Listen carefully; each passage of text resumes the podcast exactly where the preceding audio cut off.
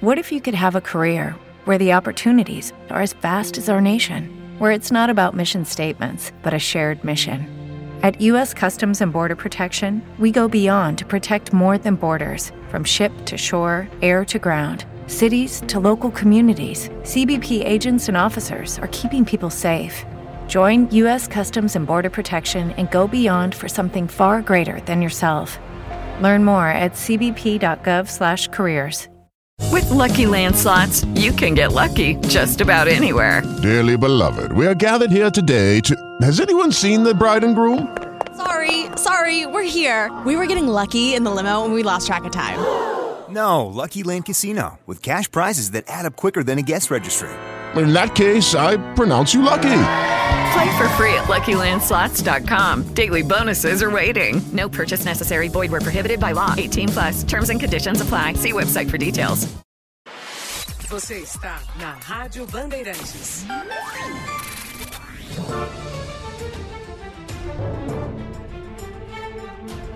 Agora, Bora Brasil, com Joel da Atena e Ana Paula Rodrigues.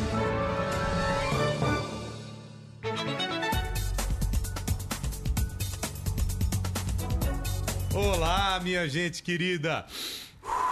Puxando fôlego. Muito boa tarde para todos vocês. Bora Brasil no ar. Tem mais televisão aqui dentro, viu? Aquela grande na sua frente. Tem essa e só essa mesmo? Só essa. Mas o Caramba, tamanho dela, né? Tá parecendo lá no estúdio da TV é também. quase um telão. Não é? Não tá parecendo que a gente tá lá na TV? Devido à quantidade de retornos aqui, como a gente costuma dizer. Bom, Aninha, enfrentei um trânsito carregado, hein? Então? Estive lá na ZL, Hum. olha, peguei as, as avenidas Radial Leste, Aricanduva, 23 de maio. Você acha que alguma tava travada ou não? Eu acho que todas estavam travadas. E com, Com chuvinha certeza. ainda, né, Joel? Fui fazer uma gravação por lá e felizmente cheguei a tempo. Felizmente porque eu tava com saudade. Ontem eu me ausentei aqui e fiquei com saudade, de verdade. Muito boa tarde para todos vocês, viu? Aquele beijo bem carinhoso, aquele abraço bem apertado. Vamos seguir até as três horas, notícias novas, notícias importantes. Agora eu vim pensando, sabe no quê? O quê? Naquela confusão que tem muita gente fazendo com vacina, né? Que os profissionais da saúde têm feito. É um absurdo saber que teve gente que tomou a segunda dose de uma vacina que não deveria tomar. Né? Você toma a primeira dose de Oxford, lógico que a segunda dose tem que ser de Oxford também. Se você toma a primeira da Coronavac, a segunda tem que ser Coronavac. Agora imagine, você vai, recebe uma vacina, quando vai ao posto de saúde ou para qualquer ponto de vacinação para receber a segunda dose, alguém te aplica alguma coisa que não deveria aplicar.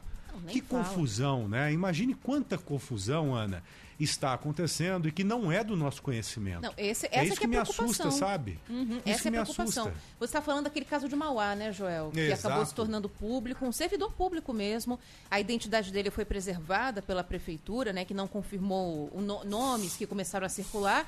Mas ele tomou uma primeira dose da AstraZeneca e a segunda foi Coronavac. Ô, Tá Ana, não bem. tem problema não, só vou justificar o barulho que é o spray do álcool. Ó, Pode isso é tocar bom.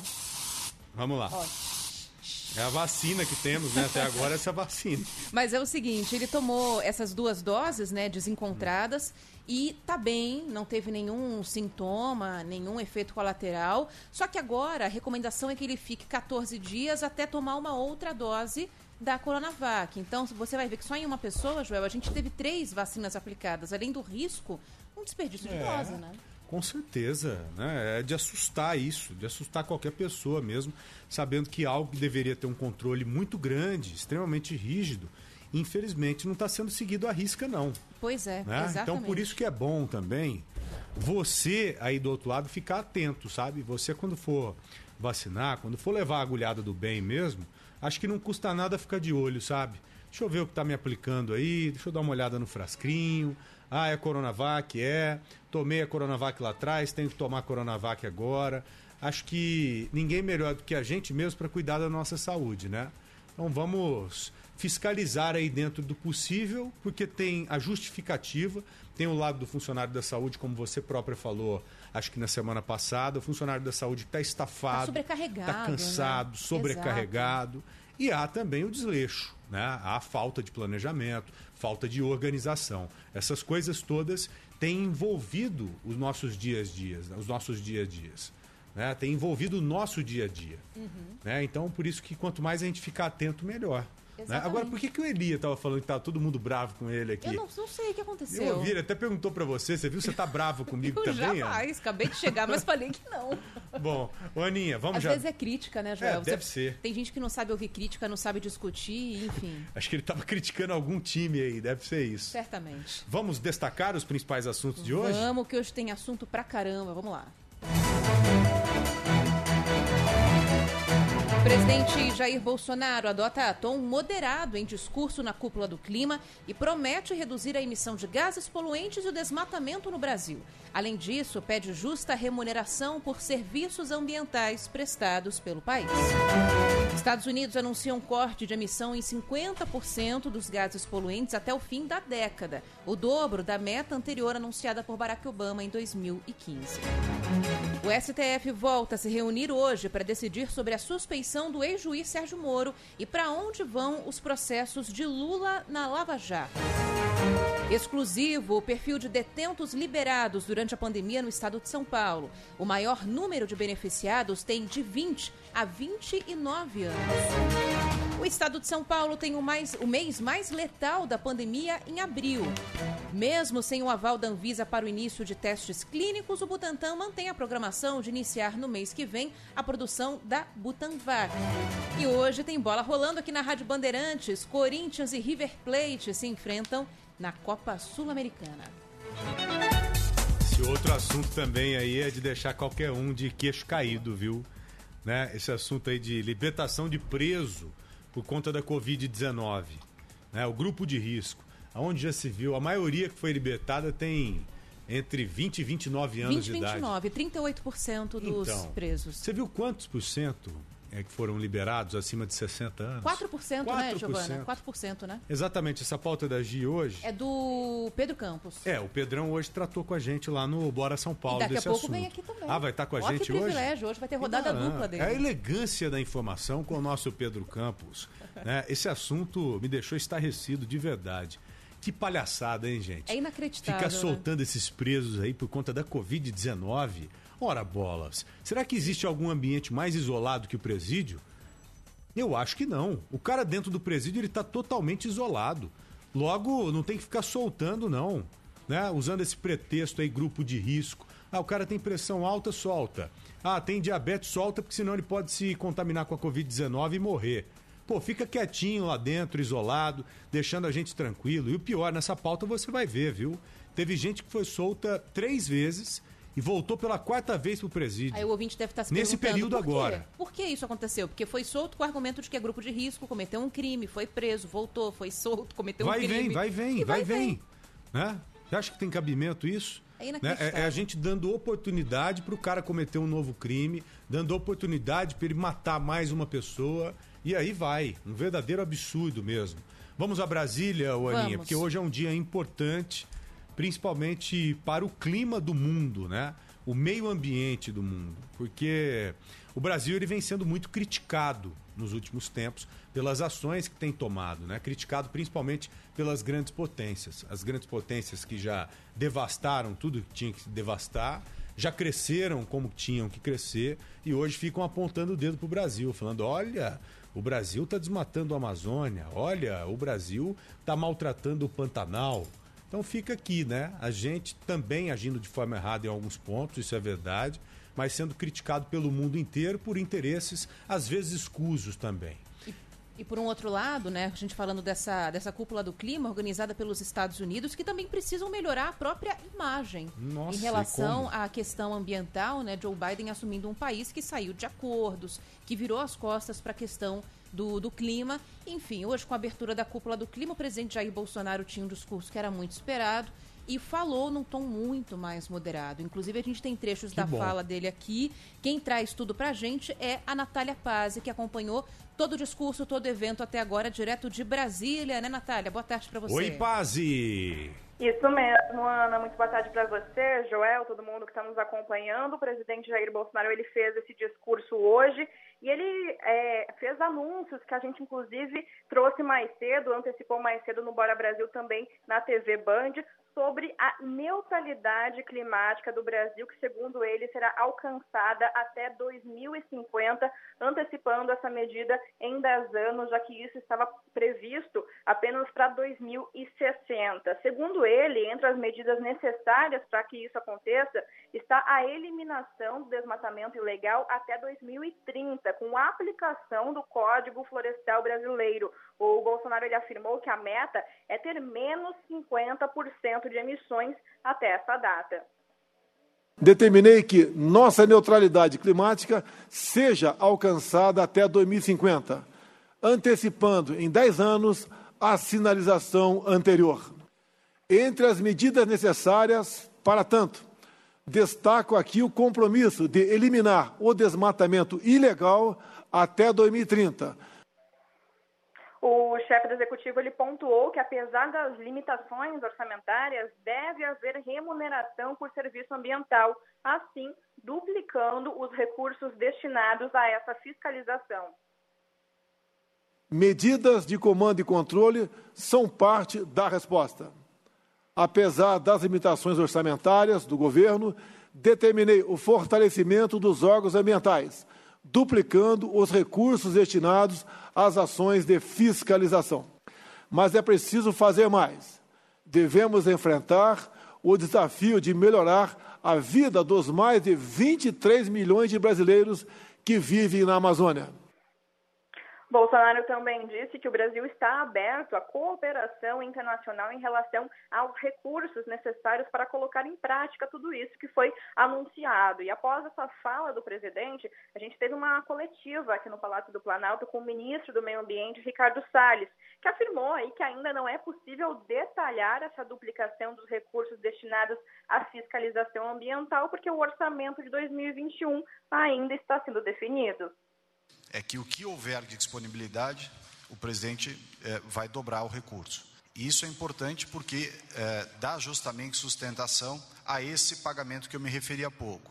As equipes é, da Força Nacional, que podem aumentar substancialmente e que se somam, é importante deixar claro, aqui não é substituição, elas se somam ao que já tem de equipes e logística do IBAMA, do ICMBio, da Polícia Federal, só que aí está um ponto muito importante, né? O ministro ele não detalha como que vai acontecer essa duplicação de recursos que está sendo discutido ali em relação ao orçamento, só que o orçamento já foi aprovado e o prazo para a sanção dele termina hoje. Então o Bolsonaro tem que é, deixar claro aí nessa sanção que, que vai acontecer para essa duplicação, né? O Salles, ele também informou nessa fala dele, nessa coletiva, que o Brasil apresentou um plano de ação aos Estados Unidos para reduzir o desmatamento e a emissão de carbono. O ministro ainda pontuou que o retorno das atividades do Fundo Amazônia depende da Noruega, que é o principal patrocinador.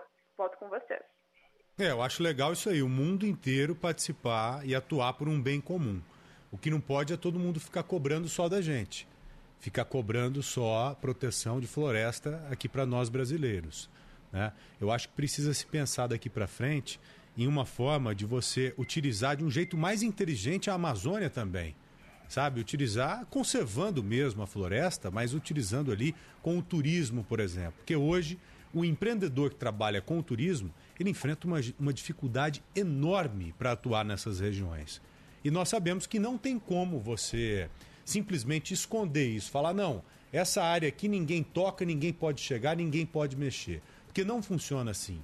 Porque se não tiver ninguém atuando lá, trabalhando de forma lícita, você acaba abandonando aquela região e permitindo que o garimpeiro entre, permitindo que o madeireiro entre, mesmo porque foi o que o presidente disse na fala dele.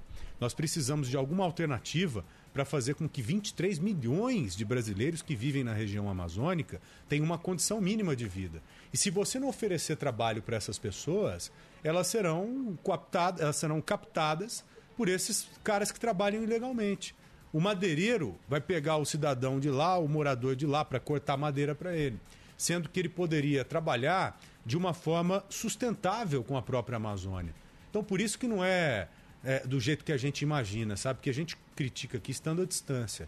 Agora, vai enfrentar e viver no dia a dia o que os moradores da região amazônica vivem no dia a dia. Não, sem dúvida. Enfrentam. Essa questão prática, né, de conhecimento da região é muito importante. Aliás, por falar em questão prática, Joel, é, o presidente não tinha como ser interpelado naquele momento, sobrou para o ministro Ricardo Salles conversar com jornalistas depois da fala do presidente na, na, na abertura uhum. da cúpula do clima. E ele foi muito cobrado por isso também, né, Natália? Você falou da questão do orçamento, que o orçamento, segundo ele, não está fechado, não dá para estimar, então, a quanto iria esse valor que o presidente prometeu dobrar, mas foi cobrado também a respeito de questões práticas, né? Como que a gente vai zerar o desmatamento até 2030?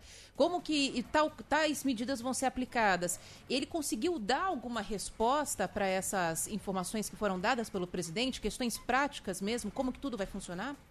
With lucky landslots, you can get lucky just about anywhere. Dearly beloved, we are gathered here today to. Has anyone seen the bride and groom? Sorry, sorry, we're here. We were getting lucky in the limo and we lost track of time. No, Lucky Land Casino, with cash prizes that add up quicker than a guest registry. In that case, I pronounce you lucky. Play for free at LuckyLandSlots.com. Daily bonuses are waiting. No purchase necessary. Void were prohibited by law. 18 plus. Terms and conditions apply. See website for details. Olha, Ana, foram respostas bem genéricas que saíram ali, essas respostas do ministro do Meio Ambiente, Ricardo Salles. Ele basicamente disse que para tudo isso acontecer, para termos essas atividades na prática, essas soluções na prática, a gente precisa de recursos. Justamente ele ficou batendo muito no ponto ali em cima da tecla da cooperação internacional, que ele precisa que outros países façam então esse investimento, que apliquem recursos no Brasil, para que a gente consiga então colocar realmente na prática o que foi anunciado pelo presidente Jair Bolsonaro de diminuir o desmatamento, diminuir ali a emissão de gases. Mas realmente ele acabou ali dizendo que não tem como explicar ainda como que vai sair essa, essa questão do orçamento, que isso ainda está sendo discutido, meio que não deu respostas muito práticas em relação a isso. A gente está tá aguardando né, que a gente tenha um novo posicionamento do presidente Jair Bolsonaro, mas por enquanto não temos ainda na prática o que, que vai ser feito para que essas ações anunciadas pelo presidente sejam colocadas na prática. A gente está aguardando também né, essa sanção do orçamento de 2021, o prazo termina hoje, a gente pode ter inclusive aí um pouco mais de ideia de como que vai ser feita essa redistribuição de recursos para a gente conseguir colocar na prática o que foi anunciado pelo presidente Jair Bolsonaro. Verdade, deve vir daí. Ontem o governo assinou a lei de diretrizes orçamentárias, fez ali umas mudanças para viabilizar esse orçamento que tem que sair hoje. É verdade. É hoje, hoje é o dia, dia para ele sancionar, né? É o limite. É né? o limite. É isso então? Natália, muito obrigado, viu? Um grande abraço a você. Valeu, Natália. Até amanhã, pessoal. Até amanhã lá na é. tela da Band. Na, eu preciso fazer lá o que eu faço aqui, ô Natália. Aquele Oi, Pazi! Acordar, assim, tudo. É. Né? Você está feliz participando com a gente lá? Diga que sim. Claro, é muito feliz participar e conversar com você, João. Valeu, Natália, muito tchau. obrigado. Bom trabalho. Tchau, tchau, pessoal. Maninha, eu tô de colete aqui porque lá fora tava frio. Teve um ouvinte mandou uma mensagem aqui no nosso YouTube falando: avisa o Joel que não tá nevando em São Paulo, não. Mas lá fora tá o quê? 17, 18? Deixa eu ver aqui quanto que tá é. tá agora. CGE está falando em, em, em, em 17, 18. Ah lá, tá Porque vendo? o termostato está bem ajustado. Então o coletinho funcionou é bem um lá fora. É um colete de lã batida? Você sentiu o drama ou não? Ou é de moletom? Bonitinho, não é? Não sei. Só sei que eu comprei. Que é lã batida? Comprei ontem, por isso que eu tô usando, ah, entendeu? Eu, te, eu, sou dessas, eu compro e já uso. É. Minha mãe Podia fala tá uma... o calor que fosse eu ia estar tá com ele Minha hoje. mãe fala uma frase que eu levei para minha vida: se eu morrer, já usei. É. então já tá estreou. valendo. Ô, Joel, vamos para o hum. Rio de Janeiro agora, Só se for inclusive. Agora. Rio de Janeiro agora com uma informação importante sobre uma investigação da polícia sobre um grupo de, de, empresários que estaria oferecendo doses da vacina da AstraZeneca para várias prefeituras de todo o país. Quem está acompanhando essa operação é o Marcos Sadoc, que está aqui com a gente. Ele está em qual linha, Gi? Giovana? Sadoc? Linha 2. Oi, Sadoc. Tudo bem? Boa tarde. Oi, Sadoc. Mais uma envolvendo vacina. Só é. que nesse caso, se não me engano, as vacinas não existiam. Elas não seriam. Era um pouquinho mais de soro fisiológico. elas não seriam desviadas porque simplesmente elas não existiam, pelo menos para esses empresários aí criminosos, né? uhum. né? Que tentaram aplicar o golpe, né, Sadoc? Boa tarde para você também. Aliás, rapidinho, só para falar para você, João, que está acompanhando a gente na nossa live, também tô com um casacão. Aí você falou agora, comprei ontem, eu tô usando também. A gente já compra e já quer usar, né? Você comprou quando então, esse aí, Identifiquei com você quando? ontem. Ontem também. Mas no Rio deve estar fazendo não. o quê? Uns 25 graus agora, um frio Mas danado. o importante é usar. Não tem como você comprar a tal da roupa num dia e não usar no outro. É lógico, eu gosto. É? Sou dessas eu, também. Eu, eu fui dormir pensando nesse coletinho. Então eu coloquei, coloquei o coletinho hoje todo todo, entendeu? E não vou tirar. Não, eu sou muito calorento, mas é. eu tô em frente não. ao ar aqui na redação. Posso te revelar ah, uma coisa? Tô sentindo um calor, meu amigo. Não, é verdade. Eu devo estar vermelho aqui porque eu tô mas, com ó, calor. Mas não vai caprichar no ar-condicionado não, porque eu não vim prevenido. não, mas eu tô Vou com calor. Aqui. É inacreditável o calor que eu tô sentindo, mas tudo para estrear uma roupa legal, né? Vamos lá, Sadoc, pois não, querido. Vamos lá então, sobre a operação, então falando sobre essa ação da Polícia Civil que é do Rio de Janeiro, em parceria com a Polícia Civil, Polícia Rodoviária Federal lá do Recife, porque essa empresa é de lá, então foi esse modus operandi. O inquérito foi aberto aqui, porque foi uma denúncia de uma das 20 prefeituras que foram procuradas por esses empresários que aplicaram esse golpe, fingindo que tinham 500 milhões de doses da Oxford AstraZeneca para oferecer aí pelas prefeituras do, do país inteiro e, na verdade, ainda cobravam milhões de reais por eles. Então, uma dessas prefeituras fez uma denúncia e houve um agente infiltrado que participou dessas negociações. Informações que a gente vai colhendo ao longo do dia, então a gente já sabe que houve um agente infiltrado que esteve ali da Polícia Civil do Rio de Janeiro e viu de perto essas negociações. Então, o fato é que Barra do Piraí e Duque de Caxias aqui no Rio de Janeiro chegaram bem próximo de assinar é, de fato a compra desses imunizantes. Duque de Caxias chegou a, a, assinar um termo de intenção de compra na casa dos 45 milhões de reais, mas em Rondônia teve pagamento Joel e Ana. Então, prefeituras que tiveram que fazer já pagamentos têm que correr atrás do prejuízo, porque essas doses, obviamente, não chegaram e nunca vão chegar. Então, esses empresários aplicavam um golpe clássico. Eles fingiram, pegaram documentações, fingiam que tinham também uma série de contatos com pessoas ligadas ao laboratório AstraZeneca e iam para essas negociações com a prefeitura. Eles tinham acabado de abrir também uma empresa em Londres, fora do país, para que lá fosse recebido esse dinheiro para também dar esse ar de legalidade, ou seja, temos uma conta aqui, temos uma empresa lá fora, você faz essa, essa transação para lá, o valor tinha que ser pago para essa empresa. Então, a Polícia Civil hoje toda mobilizada, cumpriu mandados de busca e apreensão na empresa, também endereços residenciais dos donos dessa empresa e agora trazendo todo esse material que foi coletado, incluindo eletrônicos, documentos, celulares, para as próximas fases das investigações. Fatuar então, Joel, que pelo menos o golpe não foi tão a fundo, mas 500 milhões de doses aí falsas que eram vendidas, estavam sendo negociadas lá na ponta para as prefeituras daqui do Brasil. A gente lembra que aqui no Brasil ainda tem aquele mesmo caminho. Você tem uma dose que sai da Fiocruz, Oxford e AstraZeneca, por exemplo, né, Ana? Ou então Coronavac do Butantan elas vão direto para o Ministério da Saúde, o Ministério da Saúde manda para os estados e os estados mandam para as prefeituras. A triagem é assim por enquanto, ainda não tem distribuição direta para as prefeituras, Joel. Não, não tem, embora algumas prefeituras estejam tentando negociar, até com Janssen, por exemplo, né, com outros fabricantes. Não tem como. O Rio está até negociando, Ana. É, o Rio também, São Paulo também está, né? Mas até agora nada concreto, né? Nada de ter finalizado uma negociação. Agora me surpreende, né, gente? É uma prefeitura chegar a adiantar dinheiro, igual o Sadoc falou, tendo ciência disso, ou pelo menos deveria ter ciência disso. Né? Puxa vida, olha, é só o Ministério da Saúde que tem hoje capacidade de distribuir essas doses. Agora, vocês se lembram também que teve uma empresa, olha como é que chega o nível do absurdo.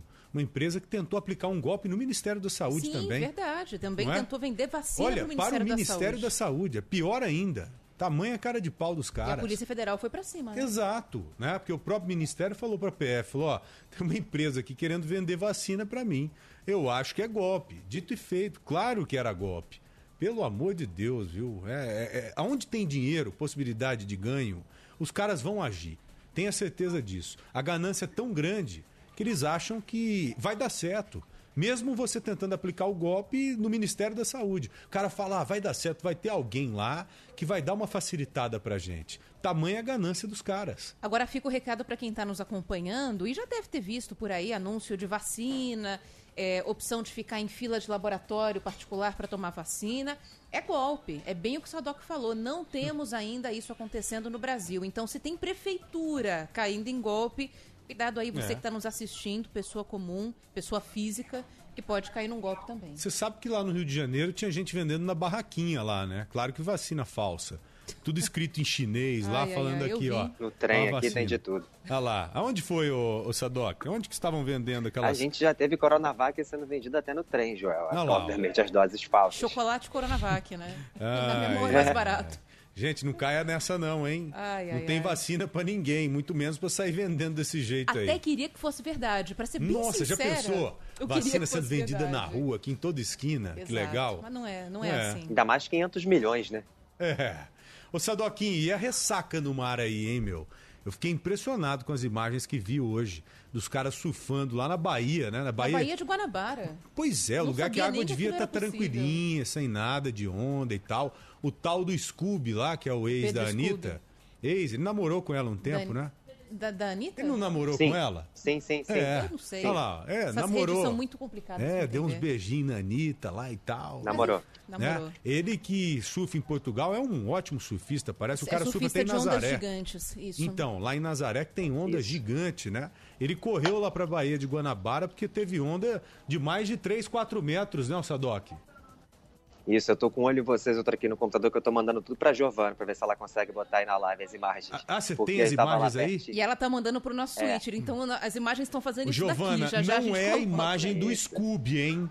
Não é a Mas é o imagem do... Scooby Pe- também. Ah, É vocês estão de surf- brincadeira. Mas é ele surfando. Ah, bom, É mas tem é a onda gigante, Joel. A imagem que a gente deu no Bora Brasil. É. Pensei que tinha imagem só do tal do Pedro Scooby. Eu Vamos não quero ver se ver, dá não. tempo. Ah, quero ver a onda. Vamos lá, vou- eu vou conversando aqui com vocês enquanto eles vão buscando essas imagens. Fato é o seguinte: Baía de Guanabara é, tem águas muito calmas, a gente está falando dessa região do Rio de Janeiro, Marina da Glória, Urca, que tem até Hum. barcos atracados, muito barcos atracados. É um ponto turístico lindíssimo. Só que ontem já veio o aviso da ressaca, então a Marinha tinha avisado: a gente vai chegar até 3,5 metros e meio de altura de ondas. Pedro Scooby, que é campeão de ondas gigantes, assim como o Lucas Chumbo, esse aí da foto, por exemplo, isso aí Caramba. Ana, é a Baía de Guanabara. É um É lugar que não tem onda e tava com uma onda enorme. Hoje eu tava lá posicionado para os links do Bora na TV, né, e quase levei um banho de água, porque eu faço ali todo dia, onde tem até uns pescadores, Aham. é água calminha, mas tinha onda demais. Então, essa é a realidade. Um monte de surfista aí nessa área, mais para dentro, mais perto do, do Forte da Urca. Aí são surfistas profissionais que entraram com jet ski, com os barcos e foram para lá. Estão até fazendo uma série de postagens, tá até bem bacana quem está acompanhando na internet. Mas na beirinha, ali na Praia do Flamengo, onde normalmente nem tem banho de mar, aí sim a gente acompanhou um monte de surfista que foi do Rio de Janeiro inteiro para tentar Uhum. acompanhar de perto aí essa novidade que foi hoje. Porque quem Hoje tá sabe, assim né, também? quem conhece a região, tá sim. Tá sim. Caramba. Cê, ô, ô Sadoc, você sabia que a Ana é carioca? Não. É. Pois é. Meio fajuta, Pô, né? Tá Porque eu moro há muito tempo aqui em São Paulo. Eu sou de Campo Grande, Sadoc. Caramba, raiz. É bem, é bem raiz. Gostei, porque geralmente quando eu falo sul de Campo Grande, a pessoa fica, nossa, é longe, né? e de fato é. Raiz, você Raiz, viu? é. Boa. Raiz. Sou tijucano, Ana, também sou raiz. Boa. É isso aí. Sadoquinho, amanhã cedo a gente topa lá na tela da Band, fechado? Sete e meia, em ponto. Valeu, queridão. Valeu, um abraço pra Sadoc. você. E mais aqui também, tá, Joel? Quê? chamar que a gente faz aqui. Pra ver Ah, aqui. não, cara. é um Tarde. um- bicho, é um prazer enorme te ter aqui. Não sei porque você foge da gente. A Gi que não te chama? Hã? A Gi, ela, tá, ela não tem me chamado, é que essa hora eu tô fechando o texto, então eu tô preparando a reportagem da noite, mas já dá É, tempo. ela só entra em contato. Ela só entra em contato com a Clara Neri e com o Rian Lobo também. Vamos entrar mais em contato com o nosso Sadoc hoje. Pelo amor de Sempre Deus. sobra pra Giovana. Valeu, Sadoc. Muito obrigado. Beijo querido. pra todo mundo. Beijo pra, Pra você. Giovana. Até amanhã cedo. tchau. Valeu. Tchau. Quer uns ouvintes antes do intervalo? Demais, só se for agora, toda hora, Aninha. Ó, podem mandar mensagem pra gente, a gente tá de olho no nosso WhatsApp no 999-048756.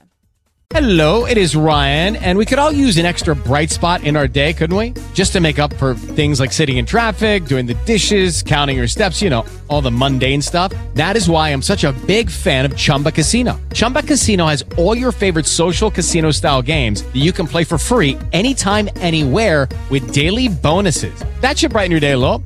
Actually, a lot. So sign up now at chumbacasino.com. That's chumbacasino.com. No purchase necessary. VGW Group. Void were prohibited by law. See terms and conditions. 18 plus.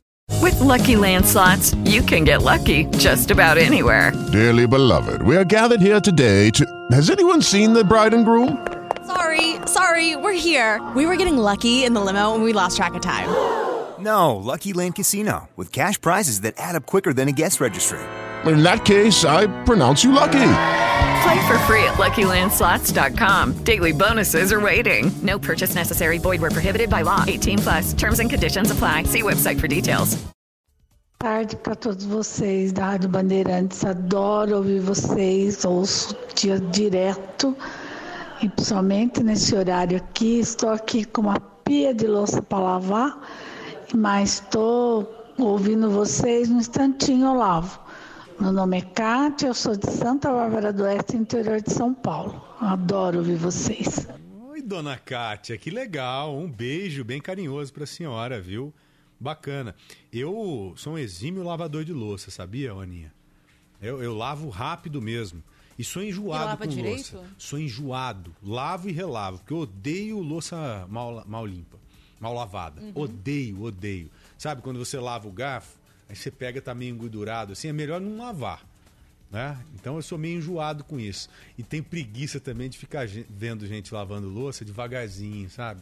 Fica ali, passa, e tá fazendo aquela onda, e a água correndo. Fala, não, daí, deixa eu lavar esse trem rápido aqui. Sou deixa comigo. também. Mais uma aqui. Ô, Joel, você tá bem quentinho hoje, hein? Eita! Tá bonita, hein? Obrigado, meu bem. Tô parecendo um pimentão aqui, viu? Acho que eu vou ficar vermelhão daqui a pouco, é verdade. O calor tá enorme, mas eu comprei ontem, né? Tem Vai que usar usar, hoje. Mais uma aqui. Boa tarde, Joel e Ana Paula Rodrigues. Sou Francisco Carreteiro. Acabei de descer a Serra, o sistema Anchieta Imigrantes chique e bacanizado. Sentido litoral e sentido São Paulo também. Bom trabalho aí pra vocês. Pra quem tá na dúvida, já tá no 5x5 o esquema, né? Que é subir e descer pela Anchieta, subir e descer pela Imigrantes, mas cedo teve queda de barreira na Anchieta. Chegaram a fechar a pista na direção de São Paulo, mas já, Foi já a hora, a aquela hora que eu te chamei, Ecovia, Sistema Anchieta, Imigrantes, perrengue na Anchieta, Aninha. É, teve perrengue logo cedo, mas Hum. agora já tá resolvido. Mas é o seguinte, Joel, tem que diminuir um pouquinho a chuva, porque senão vai continuar tendo queda de barreira, né? Qual o nome desse ouvinte, esse último agora? O caminhoneiro, nosso Deixa amigo aí? eu pegar aqui de novo. É o Francisco. O Francisco. Ô Chico, muito obrigado, viu? Deus te abençoe aí na sua jornada. Você e todos os nossos irmãos caminhoneiros que sempre estão ligados com a gente aqui. Seria legal mandar uma mensagem para cá no 999048756 com aquela buzinada. Há tempos que a gente não ouve aquela buzinada, né? Verdade. né? Manda mensagem no final, pom. Eu acho bacana pra caramba. Tenho certeza que os nossos outros ouvintes também gostam. Vocês são demais, viu? Vocês são os responsáveis pelo transporte das cargas no Brasil inteiro. Vocês têm uma função vital, importantíssima para todos nós. Então, respeito eterno a você, irmão caminhoneiro. Bora pro intervalo, Aninha? Bora. 13h30 já, hein? Não saia daí. Esse é o Bora Brasil. Você está sempre conosco aqui, viu? Na Rádio Bandeirantes. Bora Brasil, na Rádio Bandeirantes. Pavê e pudim chipom, pati. Sabor e qualidade lá em casa tem. Creme de leite da lá também. Mistura pra molho e leite condensado. Se o chipom no sabor lá em casa tem. Italac. Você gosta de assistir TV? E se você tivesse acesso a muitos filmes, séries, esportes, notícias, tudo pra você escolher? Com o Sky pré-pago é assim. Você compra o equipamento e ele é seu pra sempre. Aí é só ir recarregando. É pré-pago. E o melhor é que tem recargas a partir de 14,90. Só 14,90. Ligue agora sem compromisso. 0800 940 2354. A ligação é gratuita. Sky 0800 940 2354. 0800 940 2354.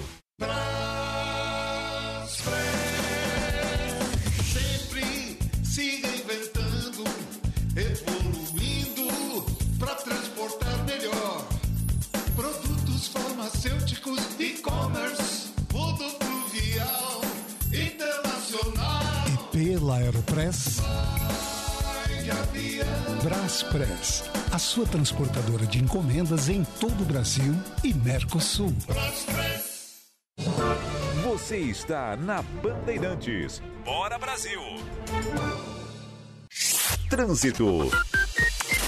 Boa tarde, Ronaldo Rodrigues. Boa tarde, Ana, Joel, excelente tarde para todos. Olha, o nosso ouvinte já deu a dica agora há pouquinho, você também, né, do Sistema Anchieta Imigrantes, já voltou ao normal, a descida pela Imigrantes está até mais tranquila aí para o motorista do que a Anchieta.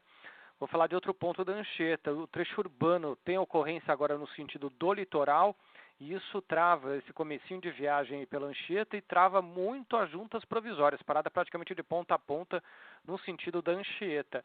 As juntas provisórias para quem segue no sentido do centro, o trânsito está pesado principalmente no comecinho, mas depois até que dá uma aliviada. Tancredo Neves ainda funciona bem para o motorista nas duas direções. Contra a azia má digestão, o genuíno leite de magnésio de Philips. Não use esse medicamento em caso de doença nos rins. Se persistirem os sintomas, o médico deverá ser consultado. Bora Brasil, na Rádio Bandeirantes. O Prezão Mensal da Claro tem muita internet para você ficar sempre conectado. São até 12 GB de internet para trabalhar de onde estiver, estudar, aprender, se divertir nas redes sociais e curtir muito. Ainda tem WhatsApp ilimitado, mas é limitado mesmo, com ligações e videochamadas sem descontar da internet, para falar com todo mundo. Tudo isso por 30 dias e com o primeiro 5G do Brasil. Prezão nele. Claro, você merece o novo. A mesa de debates mais importante do rádio. Jornal Gente. Um lugar de encontro de ideias e confronto de opiniões. As personalidades mais influentes passam no Jornal Gente. Ministro da Controladoria Geral da União, Wagner Rosário. Ricardo Salles ao vivo aqui Sua capacidade de fazer...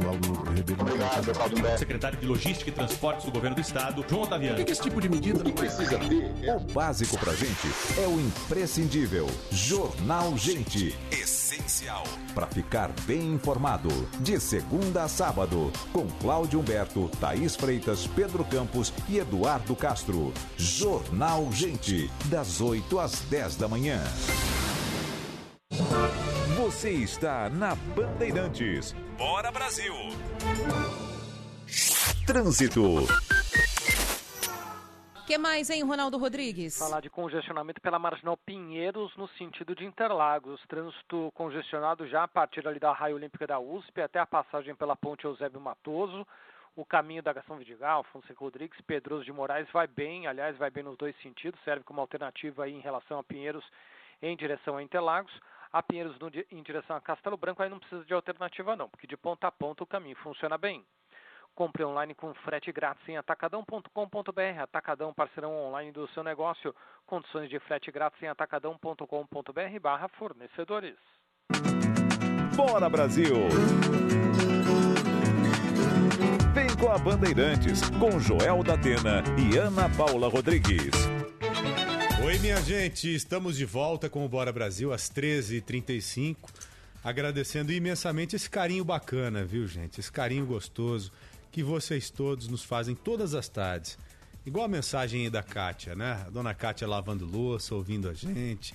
Sei que tem tantas outras pessoas fazendo muitas coisas e ao mesmo tempo nos ouvindo. Então é um privilégio pra gente. Muito bacana. O rádio é tão companheiro que hoje eu fiquei no trânsito duas horas. Uma hora pra ir e uma hora pra voltar. E fiquei com o rádio ligado direto. Você quer companhia melhor do que essa? Com... Você fala com Não, rádio? não, eu, eu, Eu sou meio doido. Deixa eu eu te tô falar. ouvindo. Deixa eu te falar as coisas que eu faço no carro sozinho. Hoje mesmo eu tava. Eu, eu até parei uma hora e falei, pô, eu sou muito doido mesmo. Eu fico imitando as pessoas, cara. Fico imitando assim, mas sozinho no carro, imitando. Né? Imitei um monte de gente hoje. Sou meio pinel, viu? Não, não é normal isso. Eu acho que você devia Você criar acha um que é quadro normal? só pra imitar as pessoas. Não, mas eu imito mal. Pior é isso, eu não imito bem. Se eu Tem imitasse bem, boas. igual o Paulo Brito, nosso diretor de TV, o cara imita bem pra caramba. Não é? É- é- o cara tem o dom da imitação. Agora eu não, você tá de brincadeira, mas eu gosto de ficar imitando. Eu imitei hoje uns três aqui da rádio, sem brincadeira. Não vou falar quem, mas acabei imitando uns três. Não imitei o Pedro Campos, nosso grande Pedro Campos, uma visita ilustre hoje aqui no Bora Brasil, está conosco com mais um assunto importantíssimo, né? Ô Pedrão, você tá bem? Tá tudo legal com Tudo você? bem, Joel? Tudo bom, Ana? Oi, Pedro. Tudo boa bem, tarde. tudo tranquilo. Boa. Aquele assunto absurdo, né? Que deixou a gente de queixo caído hoje pela manhã lá na TV. E os ouvintes que já acompanharam esse assunto também, logo hoje pela manhã aqui na rádio, também ficaram estarrecidos. É um absurdo saber que a Covid-19, ela além de afetar a nossa sociedade da forma com que nós sabemos muito bem, ela tem afetado de um outro jeito. Porque muitos bandidos estão sendo colocados do lado de fora do presídio porque há uma justificativa de que o cara é do grupo de risco. Ah, o sujeito ele tem uma determinada doença, então ele não pode ficar no presídio. Solta o cara, deixa ele ir para casa para ele ficar mais protegido. Né? Enquanto nós sabemos que o presídio é o local mais isolado que existe, ou pelo menos deveria ser. Né? Aí, esse é um ponto. Agora, outro ponto, vamos lá. Para o cara ser solto, libertado nessa condição, ele tem que ser do grupo de risco. Quem é grupo de risco hoje, Ana? Pessoas com comorbidade, como Hum. por exemplo diabetes, pressão idade? alta, obesidade e idosos, pessoas a partir de 60, 60 anos. Agora, ouça que o Pedro vai dizer pra gente. A maioria que foi libertada não é dessa faixa etária importante. Ou seja, não tem mais de 60 anos de idade, ô Pedrão. Nem É metade, isso né, aí. Pedro? Não, muito menos do que isso, Ana. 5% dos presos que foram libertados aí desde março do ano passado. E o Joel dá muito espaço para isso, né? Para a gente conversar sobre esse assunto que é importantíssimo e tem a ver com a vida de todos nós, né? Com o assalto que acontece na esquina da sua casa, com aquele primo que teve o celular roubado, seu filho quando você fica apreensivo para sair de casa, é justamente por conta de medidas como essa. 5% dos bandidos que saíram né, da cadeia com alegação de que estão aí no grupo de risco para Covid têm mais de 60 anos de idade. E o mais impressionante, a faixa etária que mais saiu é a faixa etária dos 20 aos 29 anos, ou seja, são os mais jovens aí que estão no sistema penitenciário. Você sabe, né, Joel? Outra tecla que a gente bate bastante aqui é a questão da maioridade penal. O sujeito só responde pelos seus atos no Brasil, na esfera criminal, depois dos 18 anos. Então, se você pegar essa faixa etária dos 20 aos 29, é quem tá aí sendo punido pela primeira vez no mundo do crime. 18, 19, pá, 20. Porque até 18, o sujeito não tem nada na ficha Essa corrida idade dele, tá na né? correria mesmo. Exatamente. Foram 3.114 presos que saíram da cadeia, foram cumprir prisão domiciliar, alegando que estão no grupo de risco. Ah, nós já mostramos ao longo desse ano aqui na Rádio Bandeirantes e na tela da Band também que muitos eh, desses presos não apresentam atestado, não apresentam é, uso de medicamento contínuo, não apresentam um laudo médico é, plausível ali que possa justificar essa comorbidade, o risco para o coronavírus. Então, a análise ela é muito subjetiva, muito superficial e acaba colocando muito bandido de Pedro, volta nas ruas. Eu sei que você entende muito desse assunto, porque você tem especialidade na área jurídica, você é formado em direito também. É, vamos supor que eu seja o juiz. Vamos lá, Ana. Tem Manda. uma, uma, uma possibilidade, uma lei que foi criada como essa lei que permite que o cara que é do grupo de risco, que ele seja libertado. Ah, o sujeito tem 65 anos de idade, está preso, tem diabetes, pressão alta, ele pode ser beneficiado por essa lei. Legal. Aí eu sou o juiz, né? Aí o advogado desse cara entra com um pedido, entrega para a justiça, eu como juiz olho lá, não, beleza. 65 anos, o cara tem diabetes, tem essa brecha aqui, o advogado foi bem, embasou muito bem o pedido, assino, cumpra-se, liberta o cara. Isso. né? Ou seja, eu li o teor daquele pedido que foi feito pelo advogado de defesa. Ou pelo menos deveria ler. É o que se espera, é o que eu ia falar. Aí chega um papel também do mesmo gênero, só que o paciente. É, o Isso. termo é esse? Esse o paciente correto. não tem 65 anos de idade, tem 25 anos de idade. Como que fica essa história, ô Cadê o Pedro? Porque eu deveria, médico também, É, eu né? deveria vetar isso aqui. É. O que é que permite que um cara como esse de 25 anos de idade, que não é do grupo de risco, seja colocado em liberdade? É, essa é a pergunta, né, Joel? E a questão é a seguinte, né? Observar os critérios é, hum, friamente, mas também observar o crime que foi praticado, né? Não é qualquer crime que dá pra você sair liberando o sujeito por aí, E né? isso que eu ia te perguntar, inclusive, Pedro. que Alguém que cometeu algum crime hediondo, algum crime grave, acabou entrando nessa lista? Teve gente É, liberada Ferre-se também? se o cara tem diabetes, se ele cometeu um crime grave, enforcou Um uma mulher, por exemplo, né, que é matou roubo uma pessoa, matou uma criança, ferre-se. Né? Pouco me importa se ele é do grupo de risco ou não. Pelo crime que ele cometeu, ele tem que continuar preso, independente de pandemia ou qualquer outra coisa. Eu também concordo com você, assina embaixo. A, a- a portaria aí, a recomendação do CNJ fala em crimes de menor potencial ofensivo, crimes que não tenham violência, que não tenham grave ameaça. Mas nós cansamos de mostrar aqui ao longo desse ano bandido perigoso do PCC, bandido que foi é, condenado pela morte aí depois de sequestrar e matar a vítima, que acabou entrando nessa onda. Então é uma distorção também dessa portaria, dessa recomendação do CNJ que acabou sendo absorvida pelos magistrados. Vou dar um número para vocês aqui, para quem está nos ouvindo, atenção: 8.300 presos. É, esse é o saldo no estado de São Paulo do benefício. que foi 8.300 concedido. só aqui? Só no estado de São Desde Paulo. o começo da libertados. pandemia. É Nós praticamente uma penitenciária liberada É. de grande porte, né? Nós temos 250, 200 e pouco, acho que é entre quase 250 mil presos. Isso. No estado de São Paulo. 8 mil saíram nessas condições. É por isso que a gente corre. Ah, risco 8 mil pra nessas caramba. condições, é, bem- É. é frisar isso. Fora os outros Ah. habeas corpus, outras medidas que levam os bandidos aí é, pra rua. É, eu sou um crítico, viu, Joel, dessa, dessa portaria do CNJ, você sabe disso, a gente já só uma conversou coisa, sobre isso. você falou em um ponto aí, eu fiquei em, em dúvida. No ano passado, logo no início da pandemia, nós abordamos um- uma soltura, uma libertação, não sei se foi de- dessa natureza ou não, num cara que tinha sequestrado uma mulher, enforcado uma mulher. É, esse é. E foi preso, e o cara foi solto. Também foi beneficiado por essa brecha? Também foi lei? beneficiado. É, esse é o caso, pra mim, é o mais emblemático de todos Tá. os que foram feitos. É um sujeito que praticou extorsão mediante sequestro seguida de morte. É o crime mais disso, grave do Código Penal brasileiro. Não existe crime mais grave do que extorsão mediante sequestro seguida de morte. Isso aí é 30 anos de cadeia na certa, para começar ali é, a conversa. E ele foi colocado em liberdade. É difícil a gente acompanhar esses casos, porque eu, eu consigo esses números aí, né? Com uma fonte no governo do estado de São Paulo, mas é difícil a gente é, trazer o nome né, desses presos, porque essa análise ela é um pouco sim. mais profunda. Mas eu tô atrás desse caso do bandido que foi solto quatro vezes na pandemia. Ah, tem esse isso para também? mim, esse esse para mim também é outro emblemático. Ele conseguiu essa liminar pra sair, né? Por ser grupo de risco, cometeu um crime e voltou. Cometeu um crime e voltou. Quatro vezes, Quatro Ana, vezes. Joel, quatro vezes. Pelo mesmo argumento, hein? Não, é, não são novos argumentos. Pelo mesmo argumento. Então ele foi pre... estava preso, foi solto. Aí foi liberado. Aí foi preso pela polícia praticando um crime. Sabe qual crime? Foi solto. Então, não dá pra saber ainda porque eu preciso saber quem é Sabe o que esse estão preso. esperando? Ele matar alguém. Ah. Estão esperando o cara matar Será que alguém. ele já não matou, não? É. É, é Isso que eu verdade. fiquei pensando. Se já Então não você- aconteceu, né? É, e, e- e eu- e olha aqui, se coloque na posição de um cara como esse, de um bandido como esse que é solto, aí ele é preso de novo e solto novamente. O que, que ele pensa? Ah, tanto faz, meu. Vão me prender e vão me soltar de novo. Então, o que eu tô É fazendo, claro, é o que claro. eu tô fazendo logo não é tão errado assim, não. Senão eu estaria fechado, ficaria fechado. Já que estão me soltando, é porque eu posso meio que atuar desse jeito. Então é até mesmo um incentivo para esses caras continuarem a delinquir, viu, Pedro?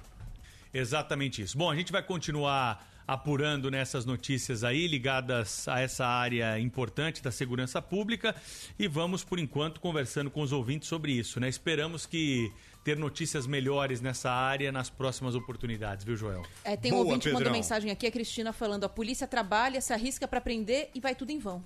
É, nesse esse caso do, do bandido que foi solto quatro vezes é o exemplo clássico do enxuga-gelo, né? A polícia fica enxugando gelo aí, prendendo o bandido que acaba solto depois, rapidamente, pelas mãos da justiça. Boa, ô Fernandão, o, o barbeiro ainda não respondeu, não. Ainda viu? não? A hora que ele respondeu, eu já te encaminho a mensagem imediatamente. Então tá bom. Fernan- o nosso Pedrão tá precisando cortar o cabelo aqui, ó. É, um vamos ver se dá certo amanhã. Vai dar certo, vai dar certo. Então tá bom. Joel, obrigado, hein, Ana? Um abraço. Valeu, Pedrão, Pedro. aquele abraço pra Bom você. descanso. Tchau. Volte mais vezes, viu? Sim, sempre. Tchau. Vamos pro intervalo, Aninha? Bora. 13h45, Bora Brasil na área. Você está na Rádio Bandeirantes. Não saia daí, a gente já volta. Bora Brasil, na Rádio Bandeirantes. Atenção! Nunca foi tão fácil resolver o problema da sua CNH. A HS vai até você. Isso mesmo, resolvemos a situação da sua CNH, sem você precisar sair de casa. Ligue 11 4327 0896 e faça já a regularização da sua CNH. HS Consultoria, trabalhando e inovando por você. 4327 0896. Tem o seu direito de dirigir. Processo 100% garantido. HS 11 4327 0896. Você gosta de assistir TV? E se você tivesse acesso a muitos filmes, séries, esportes, notícias, tudo pra você escolher? Com o Sky pré-pago é assim. Você compra o equipamento e ele é seu pra sempre. Aí é só ir recarregando. É pré-pago. E o melhor é que tem recargas a partir de R$ 14,90. Só R$ 14,90. Ligue agora sem compromisso. 0800 940 2354. A ligação é gratuita. Sky 0800 940 2354. 0800 940 2354. Você está na Bandeirantes. Bora Brasil. Trânsito.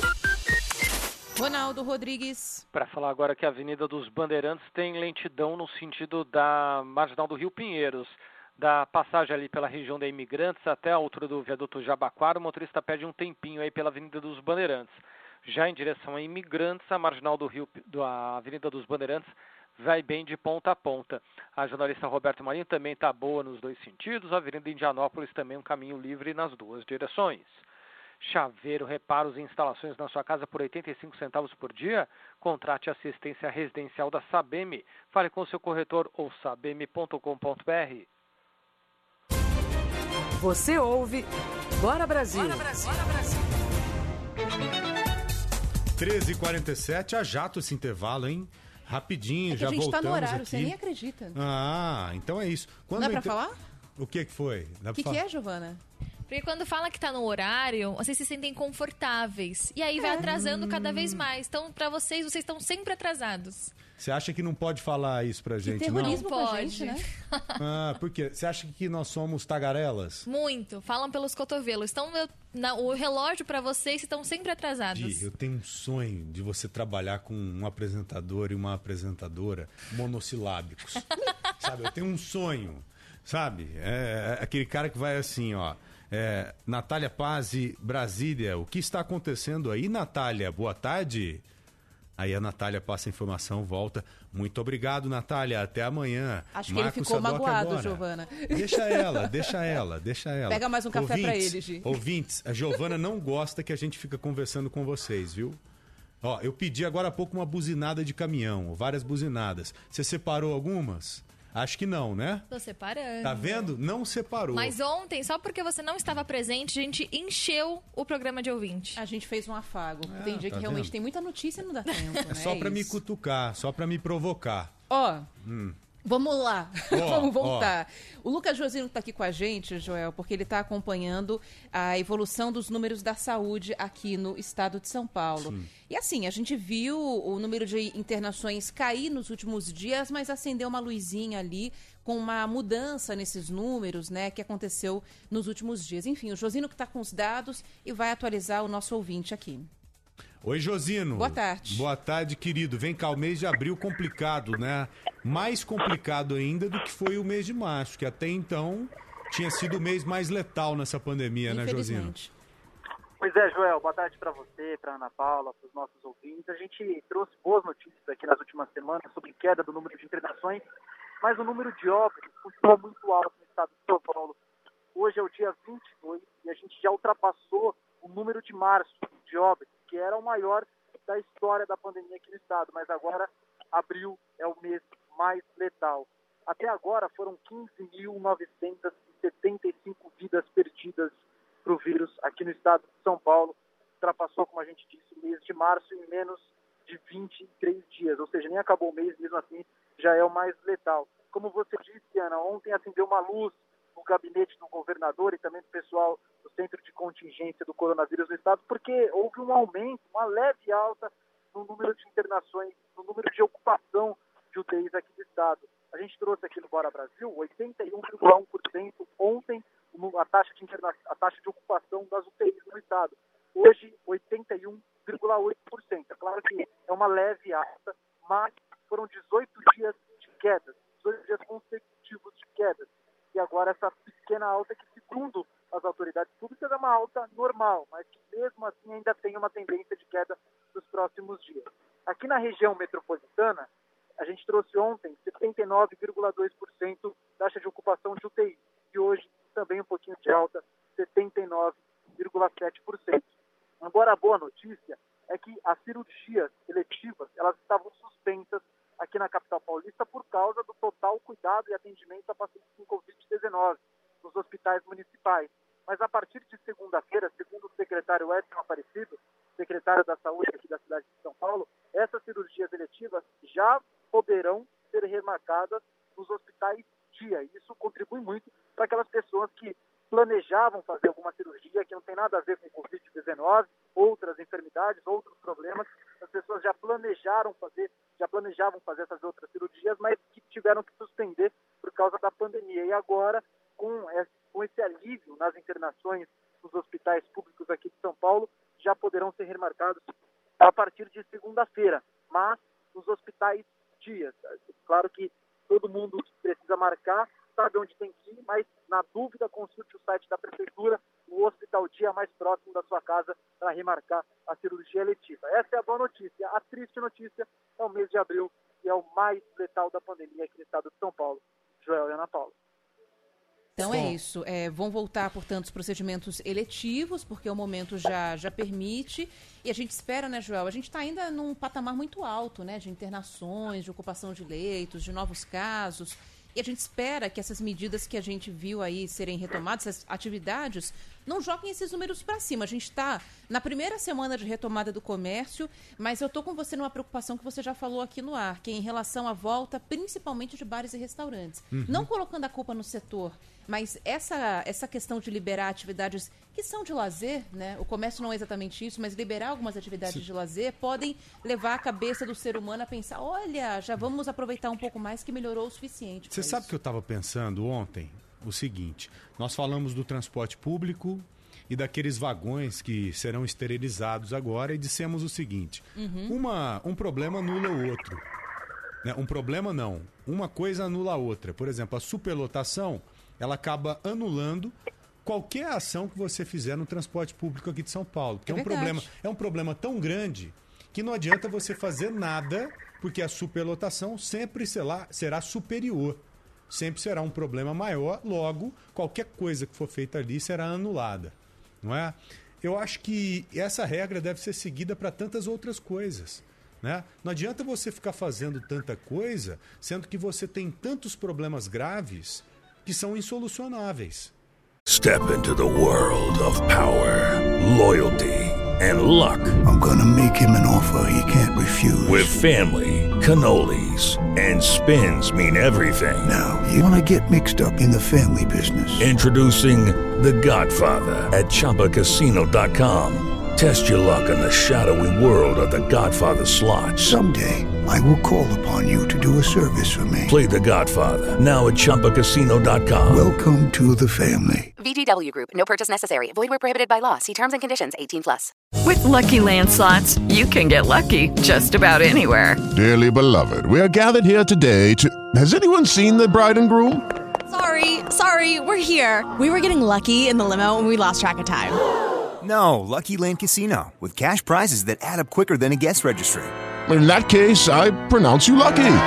Play for free at LuckyLandSlots.com. Daily bonuses are waiting. No purchase necessary. Void where prohibited by law. 18 plus. Terms and conditions apply. See website for details. Não é? Não adianta, por exemplo, você deixar o restaurante fechado e o transporte público lotado. Sendo que dentro do restaurante, a grande maioria respeita as regras. Sem dúvida. Assim como há um respeito também dentro do shopping center. Então não dá para ficar jogando só na conta desse pessoal, não. Sabe? Ah, o transporte público, se você tivesse condição de resolvê-lo, olha, pode ter certeza. Não sei se há um estudo para isso, mas nós resolveríamos mais do que a metade desse problema. Então não adianta ficar com tantas ações inócuas, sendo que o problema principal você não resolve. Não é? Exatamente. Ô, ô Josino, hoje eu estive na nossa querida ZL. Opa! Onde o sol nasce primeiro. Conhece a Avenida É. Itaquera? Claro. Vixe. Já Ixi. passei mais de um milhão de vezes por aí. Vixe. Passa todo dia. É, fui lá hoje fazer uma gravação legal. Josino, Legal demais. muito obrigado, querido. Amanhã a gente topa de novo. Inicialmente lá na tela da Band, você diretamente da onde o sol nasce primeiro. Onde é, Josino? É, claro que é na Zona Leste, ali entre São Miguel e Cidade de Tiradentes. Joel, Itaquera te ama. Ama também a Ana Paula. Ama todo mundo. É recíproco, com certeza. Valeu, Josinão. Um Valeu. abraço pra você. Um abraço. Até mais. Até mais. Aninha, ontem nós pedimos uma coisa, a nossa Bruna Barbosa. Ontem não, antes de ontem.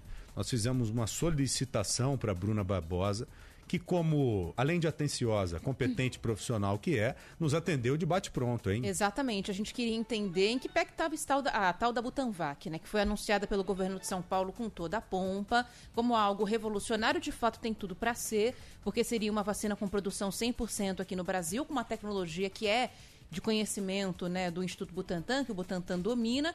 Só que aí, depois desse anúncio, pouco se falou a respeito dessa vacina. Em que pé que tá? Quando é que começam os testes em, em humanos? Quando é que vai ser a vacinação? Que é o que todo mundo quer saber. A Bruna Barbosa foi atrás. Oi, Bruninha. Butanvac. Como que tá essa vacina aí, hein? Boa Oi, tarde, boa tarde. Joel. Boa tarde, Ana. A Tarde. todos que nos acompanham. Vamos falar de Butanvac, então, aqui hoje no Bora Vamos. Brasil.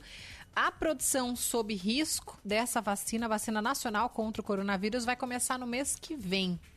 Isso quer dizer que o imunizante. E a produção? Isso, a produção. É uma produção sob risco, feita também na Coronavac, quando ela ainda não tinha sido produzida. O que, que isso quer dizer, Joel e ouvintes? O imunizante vai ser produzido mesmo sem a certeza de uma aprovação da Anvisa. A Anvisa precisa dar o aval para que essa vacina seja aplicada em massa, autorização também para o estudo clínico, mas o Butantan vai começar a produzir já a partir do mês que vem em massa uma fabricação chamada de fabricação sob risco. Fez isso com a Coronavac, outros laboratórios também fizeram isso em todo o mundo. Por que é que esse risco é feito e é corrido por esses grandes laboratórios, Joel? Porque dessa forma é possível garantir que as doses já estejam ali prontinhas para aplicação logo de imediato após uma possível aprovação, É uma seja da Anvisa hein? ou de Não, outro. é, é confiar no órgão. taco. Demais. Confiar muito no taco. Pô, eu confio no meu taco, não vai dar erro, logo vou produzir. Eu tenho certeza que vocês se lembram, em janeiro a gente acompanhou todos os veículos de comunicação ali ao vivo no Hospital das Clínicas, a vacinação da Mônica Calazans, enfermeira, que foi a primeira pessoa a ser vacinada aqui no Brasil com a Coronavac. O anúncio da Anvisa saiu minutos antes.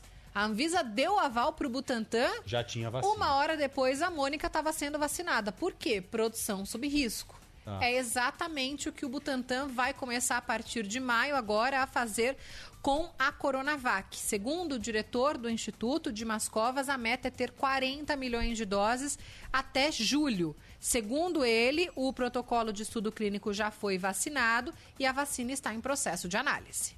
Esperamos que isso seja eh, rapidamente deferido, porque as dúvidas já estavam sendo discutidas com a Anvisa previamente.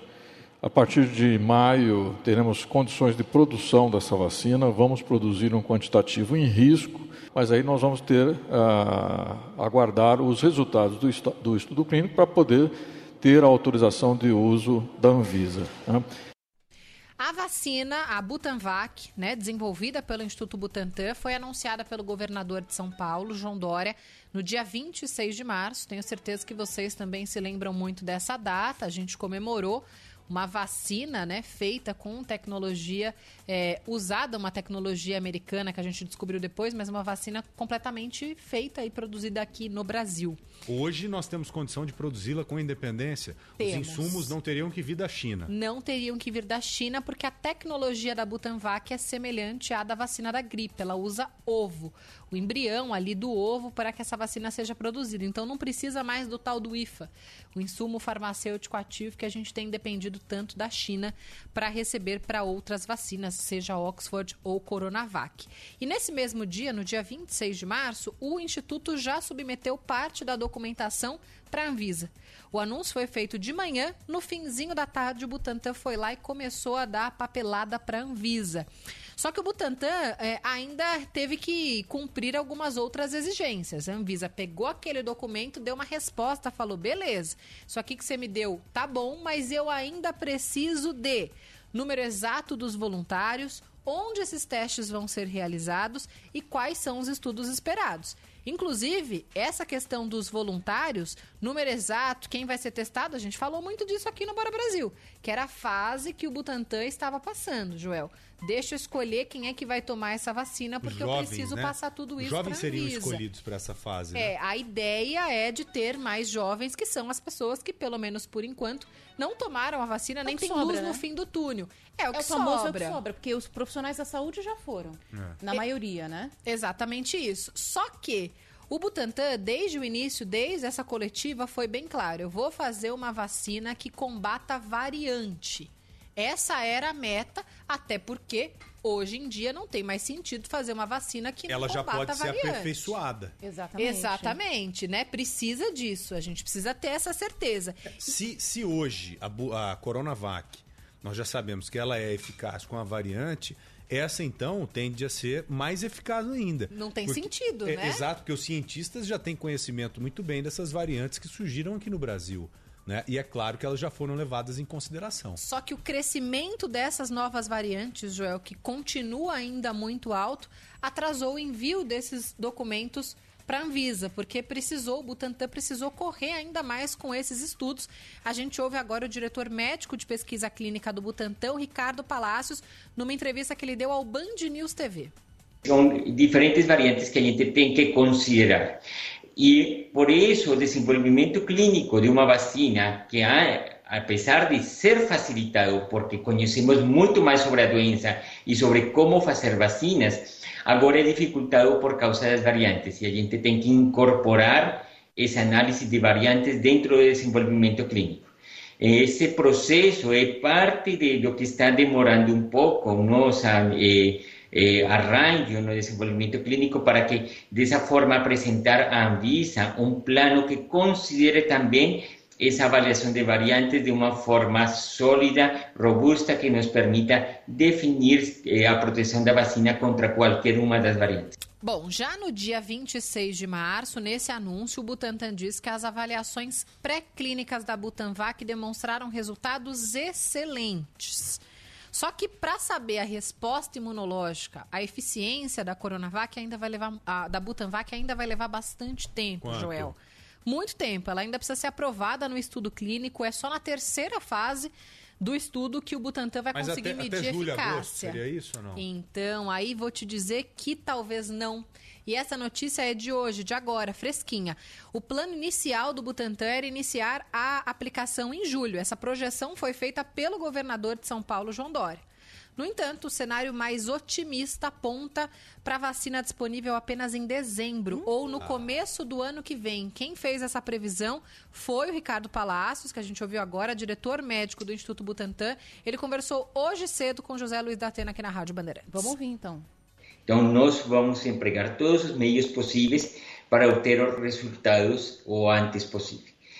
Então, nós temos cenários que são otimistas. E se tudo vai muito bem, nós não tivemos nenhum problema de percurso, tudo saiu perfeito, a gente talvez eh, para últimos meses, últimas semanas do ano, a gente tenha alguma resposta mais concreta, ou talvez no começo do ano que vem.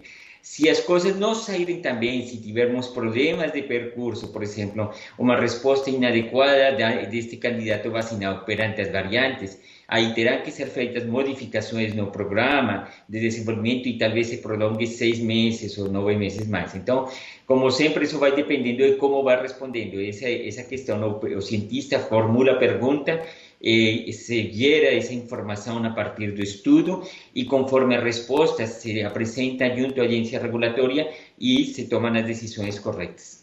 Cauteloso o Palácios, né? Mas dando esse cenário que não é o que a gente tinha pensado, projetado, de acordo com o próprio Butantan, que inicialmente falava que poderia ser aplicada já em julho. É um prazo muito além do que a gente tinha, né? Porque Não é um agosto, mês, né, é- Ana? é um isso. mêsinho. É Miguel, Ana. São seis É. meses. É Miguel, tenha certeza que eles vão chegar com a solução rapidinho.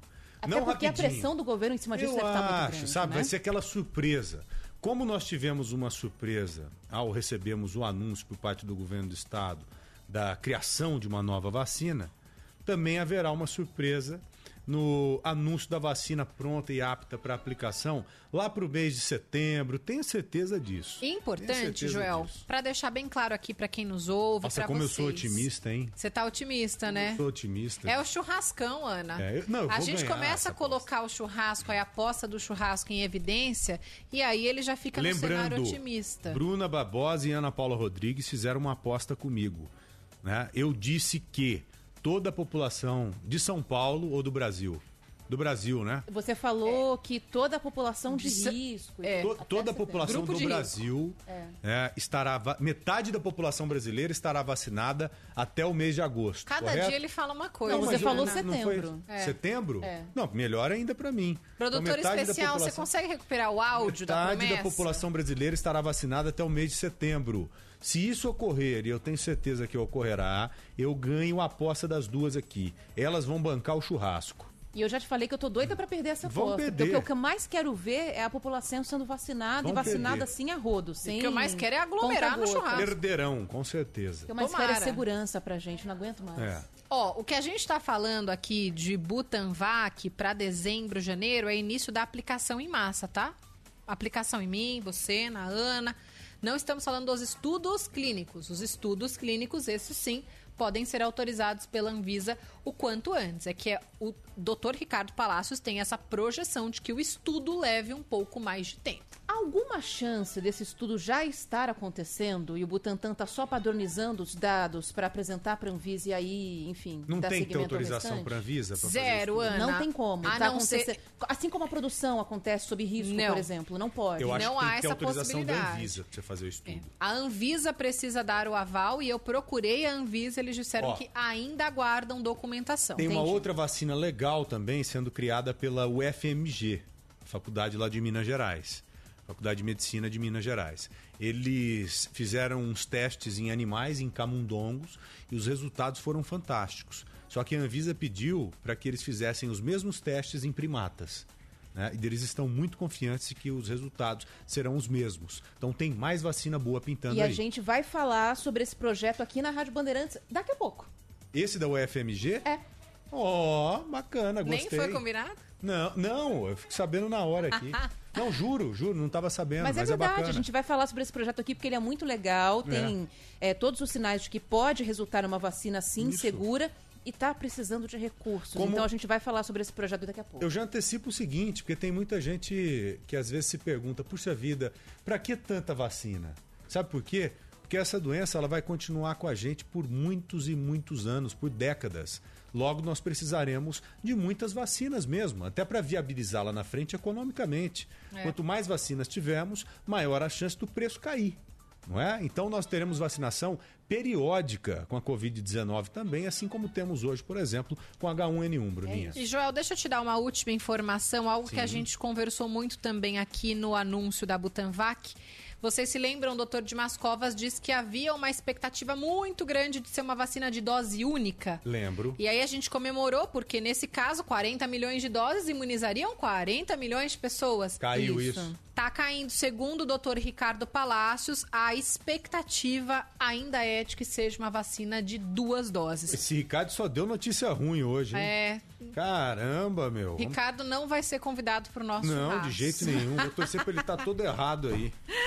Então É é isso? gente. Então deve ser uma vacina de duas doses. O início do estudo clínico agora, segundo o Butantan, depende da Anvisa. Aplicação em massa, segundo projeção do diretor médico do Butantan, para o fim do ano. Procurei a Anvisa, eles disseram que ainda não há nenhuma atualização em relação ao processo da Butanvac, mas que todas as solicitações que têm alguma referência com o coronavírus têm prioridade e a análise é feita imediatamente após o documento ter sido protocolado. É claro que o prazo é grande, de até 120 dias, mas até o momento, com todas as vacinas que temos aprovada, nenhuma demorou 120 dias. A Anvisa, de fato, corre com esse processo. Verdade. Bruninha, muito obrigado, tá? Valeu, gente. Muito obrigada. Ótimo programa para vocês. Te agradece. Um beijo pra você. Até amanhã. Vamos falar de reflexos de vacinação agora, Joel, Hum. que é para mostrar o impacto importante né, que esse processo tem nessa recuperação, nessa saída da pandemia que a gente espera que a gente comece a iniciar o quanto antes, porque já tem reflexo no número de mortes em São Paulo. A Mayra de Jaimo fez um levantamento, Joel, Hum. entre os idosos, que foram os primeiros, estão sendo, aliás, os primeiros a ser vacinados, e tem uma redução significativa nas mortes desse grupo, né, Mayra? Boa tarde para você. Oi, Dijaimo. Boa tarde, Ana, Joel, boa tarde a todos. Pois é, eu fiz uma comparação entre o dia 1 e 20 de abril, comparado com o mesmo período de março. E aí a gente consegue ver que entre pessoas com mais de 90 anos, houve uma redução de 5% nas mortes. Parece um número muito pequeno, só que quando a gente compara com outras faixas etárias, a gente vê que das faixas etárias que ainda não foram imunizadas, de 20 a 69 anos, houve um aumento de mais de 100%. Entre 20 a 29 anos, o aumento chegou a 127%. Já de pessoas de 80 a 89, que também já estão aí num processo avançado de imunização, muitos já receberam duas doses, teve um aumento, mas foi muito menor, de 9%. E pessoas de 70 a 79 anos, aí o aumento foi de 73%. Eu conversei com o coordenador executivo do Centro de Contingência do Coronavírus em São Paulo, o João Gabardo, e ele explicou por que, que essa redução ainda não é tão grande, né? Porque só 5% de redução nessa faixa etária vacinada. Isso já é um reflexo da vacinação, mas muitas pessoas ainda ficam duvidando porque, é, mesmo acima de 80 anos, há um crescimento no número absoluto. E as pessoas, mas quem tem, quem está vacinado, não deveria ter uma redução? Sim, deveria ter uma redução, mas nós temos que considerar que muitas dessas pessoas não estavam plenamente vacinadas quando foram infectadas, poderiam ter tomado apenas a primeira dose, algumas delas ainda não tinham nem tomado a primeira dose, já estão internadas há bastante tempo. Então, tudo isso é, retarda um pouco esse efeito. With lucky landslots, you can get lucky just about anywhere. Dearly beloved, we are gathered here today to. Has anyone seen the bride and groom? Sorry, sorry, we're here. We were getting lucky in the limo and we lost track of time. No, Lucky Land Casino, with cash prizes that add up quicker than a guest registry. In that case, I pronounce you lucky. Play for free at LuckyLandSlots.com. Daily bonuses are waiting. No purchase necessary. Void where prohibited by law. 18 plus. Terms and conditions apply. See website for details.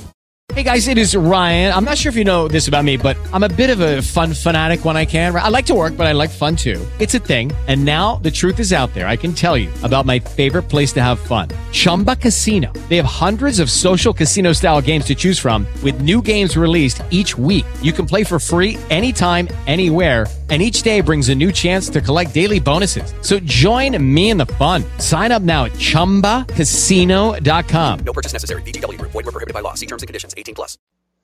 Então, a tendência aí nos próximos levantamentos é a gente ter cada vez um impacto maior, mais visível. E a gente precisa ficar de olho daqui para frente, porque até agora a maior parte das pessoas vacinadas receberam a Coronavac, que tem um intervalo de 28 dias entre a primeira e a segunda dose. Então, em um pouco mais de um mês, 40, 50 dias, a pessoa está completamente imunizada. Mas agora, com essa pausa nas entregas do Butantan, as vacinas vão ser majoritariamente da Fiocruz, que tem um intervalo de três meses. Então, o doutor João Gabardo também explicou que o resultado agora, por causa desse intervalo maior, para uma imunização completa, vai ser maior. Apesar de a AstraZeneca falar que é já com a primeira dose tem uma eficácia é, boa, é, nós não temos muita, muita comprovação de qual é a eficácia com a primeira dose. Nós trabalhamos sempre é, com a ideia de que o indivíduo está imunizado após a segunda dose, depois de 14 dias. Então, sem dúvida, com a introdução da vacina da AstraZeneca, nós vamos ter um tempo maior é, de resposta. Isso aí, então a gente vai continuar acompanhando, fazendo esses levantamentos de tempos em tempos, porque é, é, esse dado é muito importante para aumentar, para alimentar essa esperança que a gente tem que a vacina vai realmente resolver o problema. Valeu, Mayra, muito Legal obrigado, tá bom? Nossa, com certeza. Bem importante. E mostra de forma bem clara a eficácia mesmo, a eficiência da vacina, né? Para tirar qualquer tipo de dúvida. Se caiu drasticamente, como a Mayra disse pra gente, o número de mortes dessas faixas etárias que foram vacinadas, é porque realmente tudo que foi projetado, desenhado, está funcionando na Exato, prática. Exato, é isso. É o é? reflexo que a gente tem que divulgar para mostrar para as pessoas que a vacinação tem efeito sim. É. Valeu, Mayra. Valeu. Valeu. É nós. É nós, Aninha. É né? nós. É nós, Mayra. A Mayra já foi, eu já fechei. Foi? Tá aí Então ainda, tá Mayra? Não, porque foi, foi, foi picado, você viu? Ó, é, valeu. Valeu. Valeu. Valeu. É, é nóis. Parece é um eco. Tchau, assim Mayra.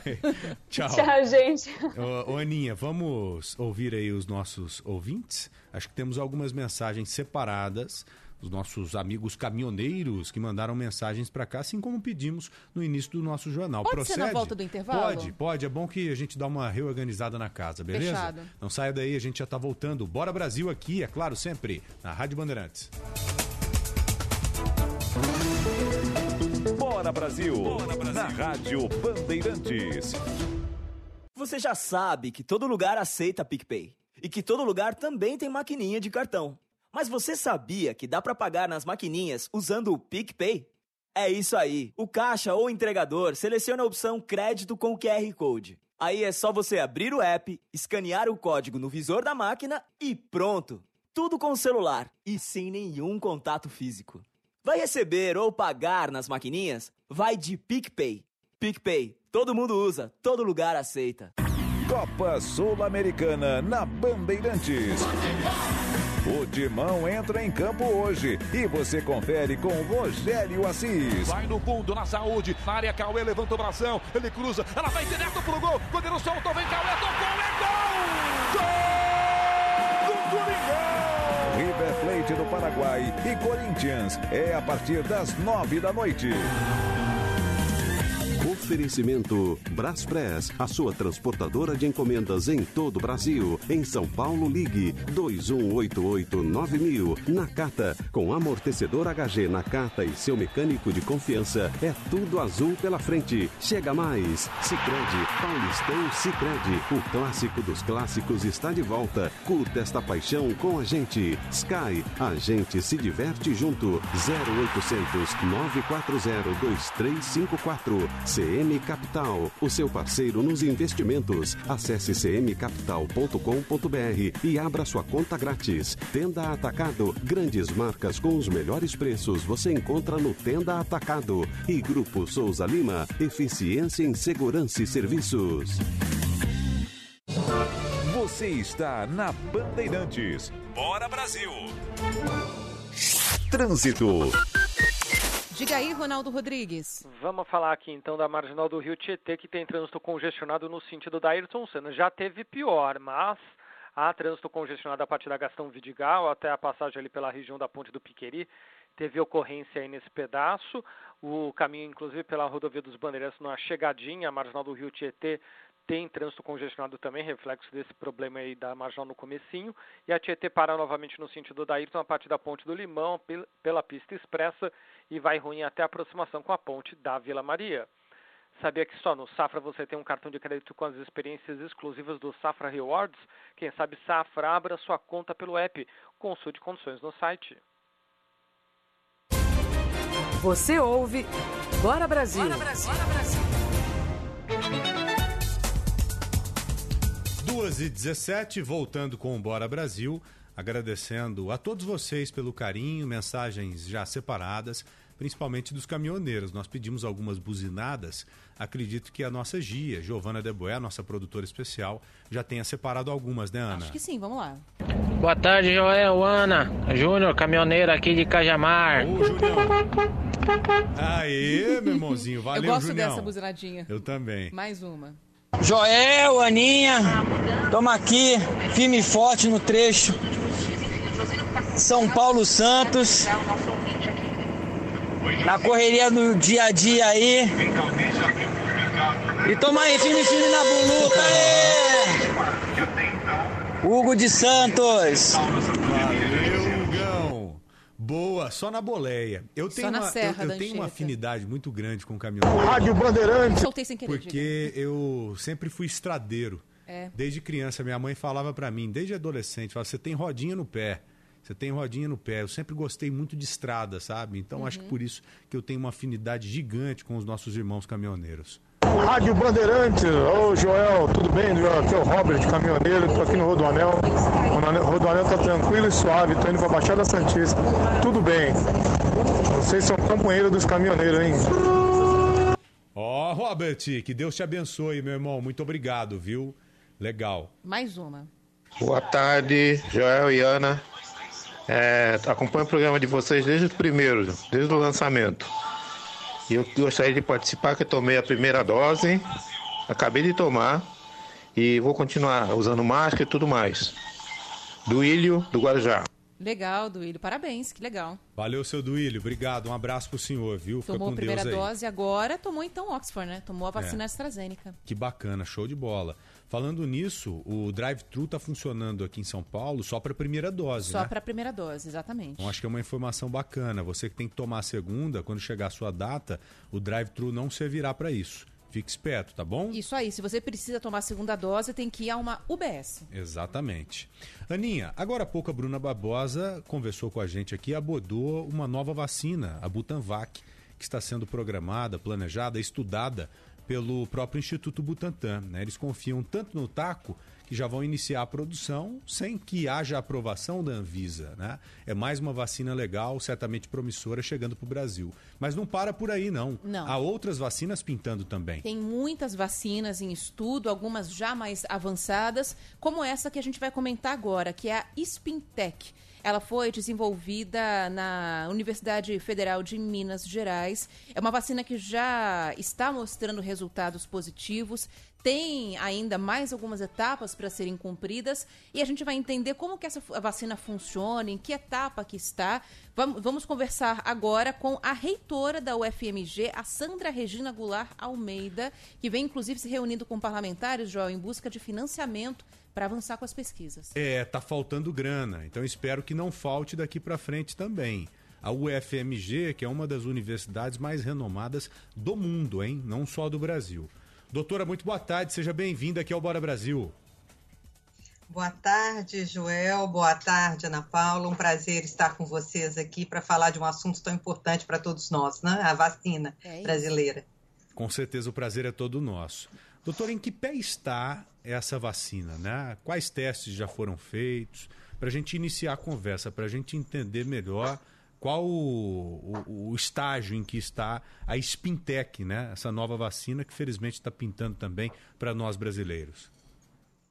É isso mesmo, Joel. Essa vacina ela vem sendo desenvolvida desde abril do ano passado.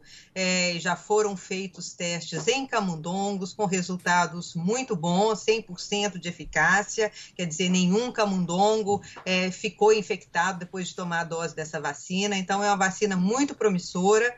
E agora nós estamos começando os testes com primatas e esperamos que agora, ainda esse ano, a gente consiga é, dar entrada na autorização da Anvisa para fazer os testes clínicos, que são os testes com as pessoas. É, e aí nós vamos, no início do ano, fazer a fase 3, a fase 1 e fase 2 esse ano, de testes clínicos em pessoas, e a fase 3 no início é, do ano que vem, para que a gente possa, então, disponibilizar para a produção industrial. Sandra, como que essa vacina funciona? Qual que é o princípio ativo da Spintec? Porque agora a gente está tentando entender tudo de vacina, né? Não, a gente tá entende achando que é princípio especialista ativo, já, né? IFA, é, eficácia de vacina. Vírus inativado, É, RNA então. mensageiro. Explica para o nosso ouvinte como que essa Exatamente. vacina funciona e com qual que a gente está vendo aí já sendo usada no mundo que ela mais se parece. Olha, essa vacina é uma vacina que nossos, nossos pesquisadores têm chamado de vacina raiz. Por que vacina raiz? Que é uma vacina muito tradicional, é uma vacina que nós já sabemos como produzir, é uma vacina que tem um custo baixo e a rápida produção. E essa é uma das grandes vantagens. E é uma vacina também, eh, Ana e Joel, que está eh, sendo testada dentro das variantes que estão circulando no território brasileiro. Isso também é muito importante. Ela é uma vacina que ela é chamada de quimera proteica. Por que quimera? Quimera é, é- é- é um, um ente mitológico, né, que combina vários elementos, várias partes de, de- de animais. Então essa ela é. Ela usa como base uma bactéria e essa bactéria, ela então, ela é modificada é, e combinada com dois outros é, entes. Então, com isso, ela produz uma proteção, que é a proteção de anticorpos, e ela produz também uma, uma, uma reação celular. É isso que se espera. Então, ela é uma das mais tradicionais. Ela é tipicamente como as demais é, vacinas que já são produzidas aqui no Brasil. E por causa disso, é, elas, por elas serem muito tradicionais, elas não se, ela não se concentra apenas na proteína spike, né, que é o caso de algumas vacinas hoje em dia é, que estão circulando. Ela se concentra em várias partes do vírus. Então, nesse sentido, ela tem, ela pode, ela é uma vacina que atende mais a essas variantes que estão ocorrendo no território brasileiro. É claro que essas vacinas que saíram na frente, essas mais conhecidas, a Coronavac, a vacina de Oxford, a Pfizer, Moderna, essas vacinas são muito importantes para o mundo, né? Porque elas largaram na frente e estão conseguindo resolver parte do problema, né? Mas dá para dizer também que o fato de você agir rápido, já colocar uma vacina para ser utilizada, dá para dizer que elas são passíveis de erros e que essas vacinas que estão sendo trabalhadas hoje, como a Spintec, aí da Universidade Federal de Minas Gerais, eh, elas chegam já com um aperfeiçoamento Ou seja, vocês já identificaram os possíveis erros que foram cometidos por esses grandes laboratórios e têm a oportunidade de apresentar algo mais evoluído, algo raiz, como a senhora disse, algo simples, mas ao mesmo tempo talvez mais eficaz do que essas próprias vacinas que já foram lançadas, doutora?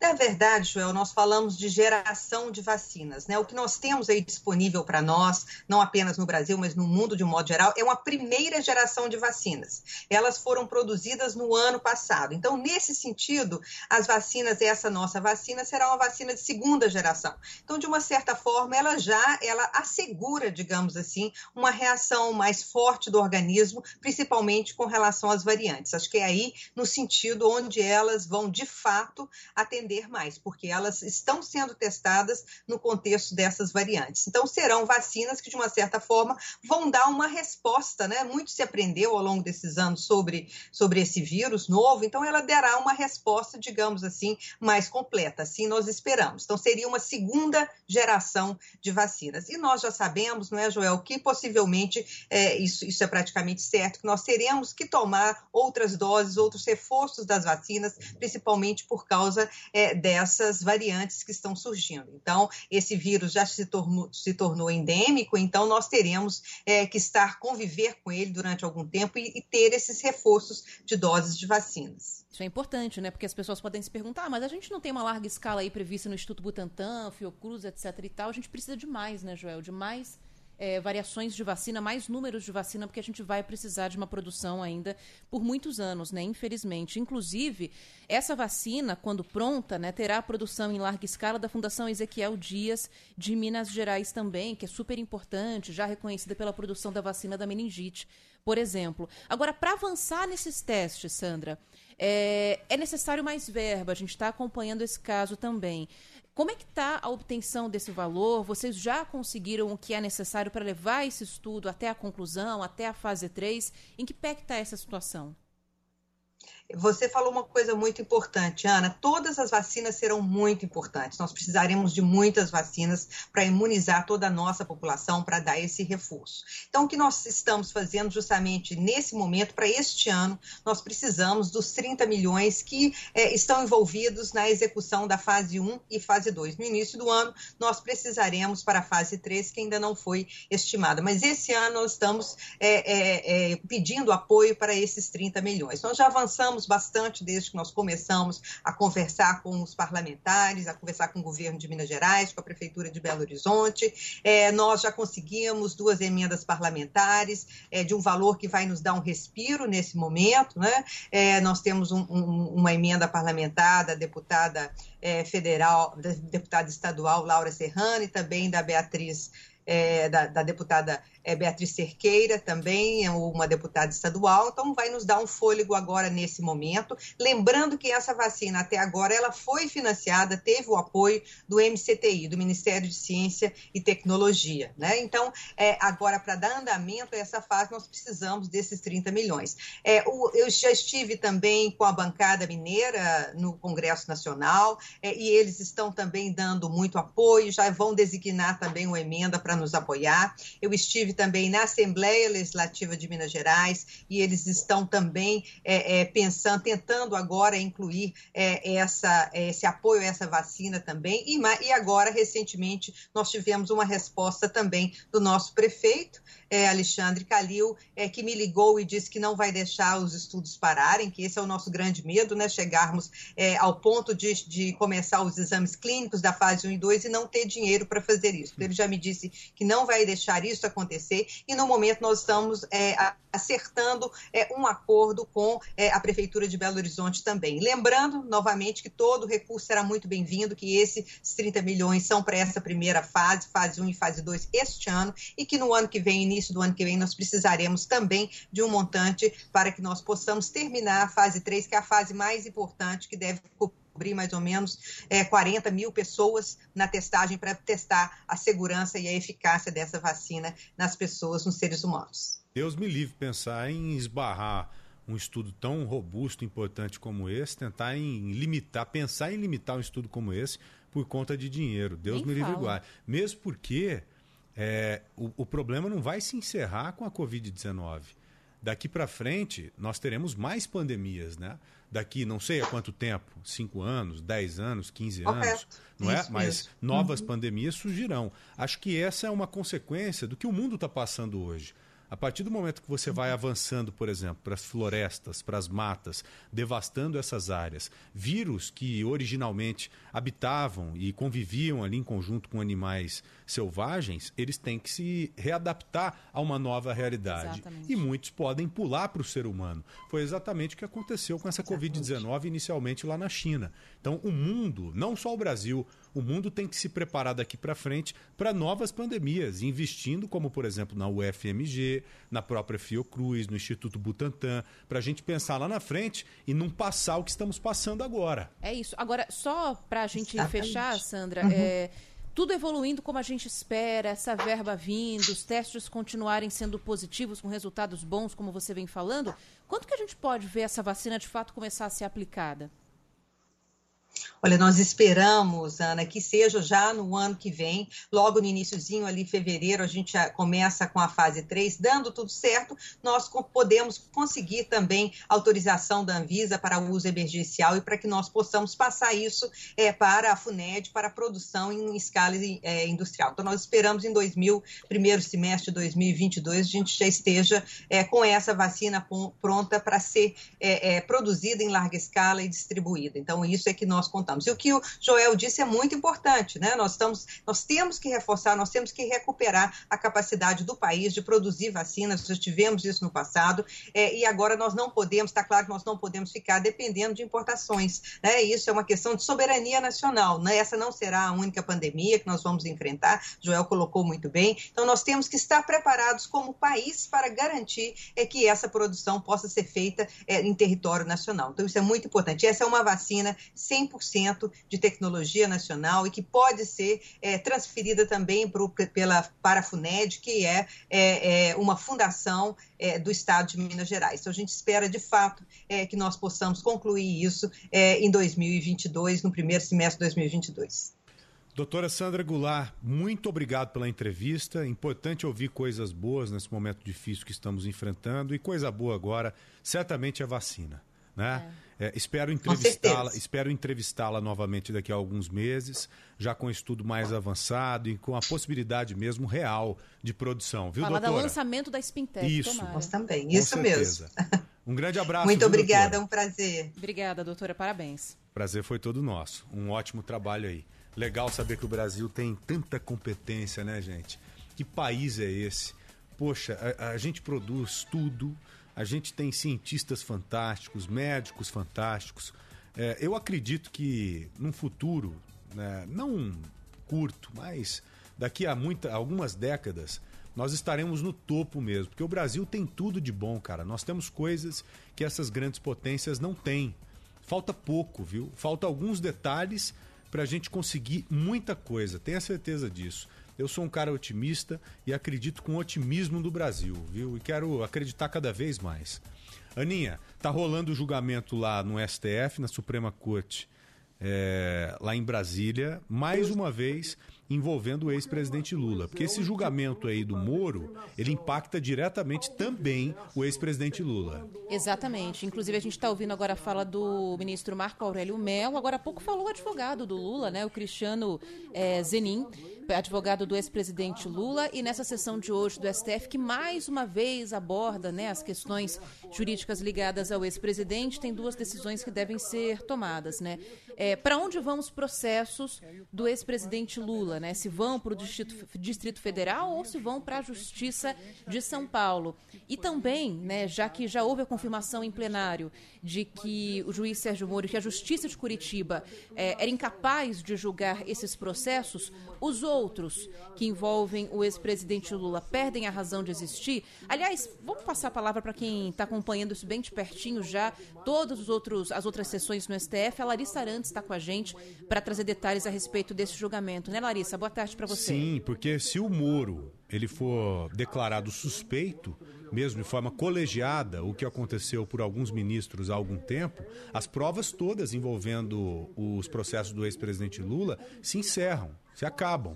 Então a, a, a previsão, a perspectiva de prescrição desses processos todos, ela aumenta em muito. Aliás, esse mérito deve ser julgado hoje também, Larissa? Dá tempo? Oi, Larissa. Ei, Ana e Joel. É, boa tarde para vocês. Bom, esse julgamento que começou há pouco, né, tem alguns minutos que a sessão foi iniciada. Bom, hoje, é, os ministros, inclusive, agora, na abertura da sessão, eles estão questionando, Ana e Joel, ali, eles estão debatendo, na verdade, se, um, é, o plenário precisa definir é, para onde irão os processos do presidente, do ex-presidente Lula. Por quê?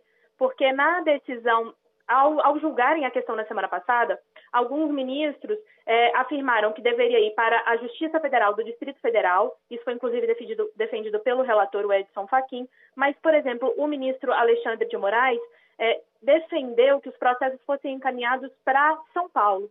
Então, agora, nesse momento, eles estão discutindo, um, se de fato o plenário precisa analisar essa questão, e dois, foi levantada uma outra questão agora há pouco pela defesa do ex-presidente Lula, se de fato o plenário precisa analisar a suspeição do ex-juiz Sérgio Moro. E por que, que ele está questionando isso? Justamente citando a decisão da segunda turma, que já definiu que é, Moro foi parcial na condução do processo do triplex do Guarujá. Hoje, portanto, na teoria, não seria analisado o mérito da questão, porque isso já foi de, é, definido pela segunda turma. Hoje, o que os ministros precisam analisar é se a segunda turma poderia, de fato, ter feito o julgamento. E isso por quê? Porque a, a questão da suspeição do Moro foi pautada na segunda turma depois de o ministro Edson Fachin ter determinado a anulação das condenações. Então, alguns ministros acreditam que, é, com a decisão de Fachin, não seria mais necessário que a segunda turma tivesse analisado a suspeição do Moro, mas os próprios ministros, por, por maioria, decidiram que sim, o julgamento tinha que continuar na segunda turma, e agora é isso que está sendo questionado. Poderia, não poderia, e é isso que o plenário precisa definir. Mas, como eu disse, como são duas questões relacionadas aí à anulação das condenações do, do ex-presidente Lula, os ministros estão definindo aí, primeiro, né, o que, que vai ser analisado primeiro e como será analisado primeiro. Bom, esse é o cenário, né, o momento, como está neste momento a, a sessão Anne Joel. Então, primeiro é aquela decisão, se vão julgar ou não, uhum. né? Agora, ô Larissa, você sabe muito bem, seria legal deixar bem claro aqui para o nosso ouvinte, a importância desse julgamento de suspeição do ex-ministro e ex-juiz Sérgio Moro.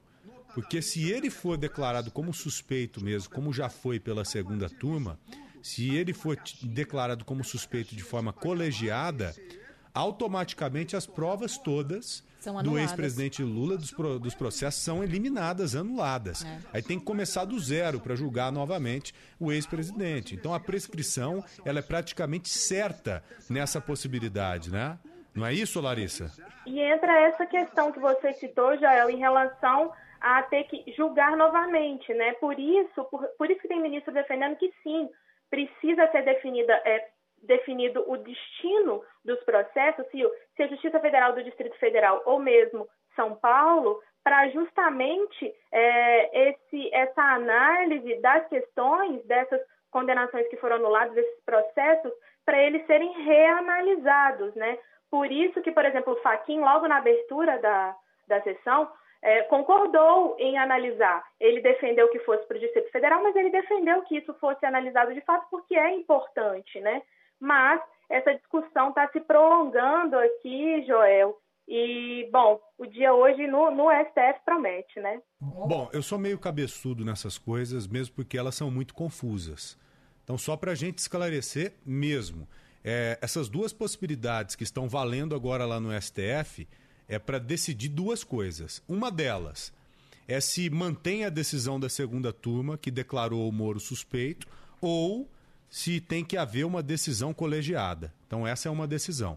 A outra decisão é se os ministros todos têm que se reunir para decidir para onde vão os processos do ex-presidente Lula. Essas duas coisas estão sendo discutidas e serão definidas hoje, correto, Larissa?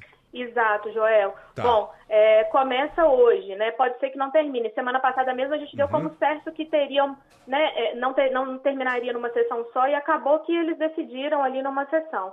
Mas são esses dois pontos com certeza, Joel. É isso. Então tá bom. Larissa, muito obrigado. Bom trabalho a você, tá? Obrigada para vocês também. Então, ó, só pra gente subir um pouquinho o som da sessão, Joel, já falou Cristiano Zeninho, advogado do Lula, Marco Aurélio Melo também já falou, agora há pouco Alexandre de Moraes, Cássio Nunes Marques estava falando também, a gente vai acompanhar é, essa decisão.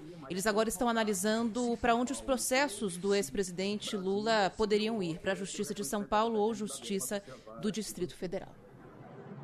Vamos pro intervalo? Vamos, com certeza. Não saia daí, viu? Seu Bora Brasil, você está na Rádio Bandeirantes. Votou vencido, como eu. Vencido, exato. Mas eventualmente vencido. Bora Brasil, na Rádio Bandeirantes.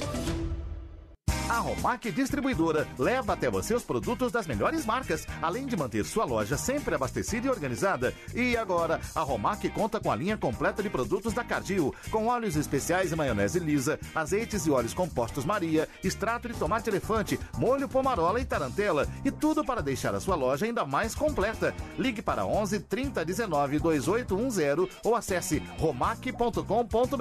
Com a Romac Distribuidora, você não perde tempo. Você gosta de assistir TV? E se você tivesse acesso a muitos filmes, séries, esportes, notícias, tudo pra você escolher? Com o Sky pré-pago é assim. Você compra o equipamento e ele é seu pra sempre. Aí é só ir recarregando. É pré-pago. E o melhor é que tem recargas a partir de R$ 14,90. Só R$ 14,90. Ligue agora sem compromisso. 0800 940 2354. A ligação é gratuita. Sky 0800 940 2354. 0800 940 2354. Você está na Bandeirantes. Bora Brasil. Trânsito. Ronaldo Rodrigues. Ronaldo? Oi, tô aqui. Oi. Vamos lá, falar do trajeto para o motorista pela Rebouças, com trânsito complicado no sentido da Paulista, a partir da região da Avenida Brasil até a altura da Oscar Freire, e quem desce em direção à Marginal do Rio Pinheiros, problemas já da saída ali da região da Doutor Arnaldo até a passagem pela Henrique Schaumann. Depois da Henrique Schaumann, dá uma aliviada a Rebouças em direção à Marginal Pinheiros. Há problemas também de trânsito pesado pela Avenida Eusébio Matoso, no sentido da Marginal do Rio Pinheiros. A Eusébio Matoso no sentido da Rebouças vale a pena. Team Live Ultrafibra, já pensou em ter uma internet UAU na sua casa? Contrate agora mesmo e navegue com 400 MB de ultra velocidade.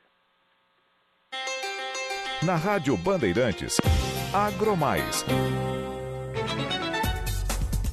2h42, voltando com o Bora Brasil, já seguindo com o Momento Agro aqui no nosso programa. Hoje uma reunião importante né, acontecendo com grandes líderes mundiais, a reunião dos líderes da... da- a reunião da cúpula, né? Cúpula do Meio Ambiente. Está sendo liderada pelo Joe Biden, presidente dos Estados Unidos. Agora, qual a importância dessa reunião para nós brasileiros aqui, para a agricultura, para o agronegócio brasileiro, hein, Leandro? Pois não, muito boa tarde. Boa tarde, Joel. Boa tarde, Ana. Boa tarde ao ouvinte da Rádio Bandeirantes. Olha, é fundamental, porque se nós considerarmos, gente, que a agricultura hoje ela é responsável por 26% da emissão de gases poluentes aqui no Brasil, falando em termos de Brasil. É, mudança, por exemplo, do uso da terra, silvicultura com 51% e a indústria só com 2%, o papel da agricultura na conversão da energia, ele é fundamental nesse processo todo. Por isso mesmo o MAPA lançou, ainda nessa semana, o plano ABC, que é a agricultura de baixo carbono, né? É, na verdade, é a segunda fase desse plano, porque o primeiro, a primeira fase ela ocorreu entre 2010 e 2020. E a segunda fase, ela passa a entrar em operação agora entre 2020 e 2030. E nesse plano há um incentivo para que os produtores implementem sistemas mais integrados de agropecuária, de produção agrícola e também florestal. Esta é a única maneira que você tem hoje de fazer um equilíbrio na propriedade. A meta do governo federal é que 50 milhões de hectares tenham sido convertidos eh, até o, o ano de 2030 dentro desse novo modelo, esse modelo integrado que valoriza, a, que na verdade trabalha com a questão da emissão zero do carbono, a neutralidade do carbono, né?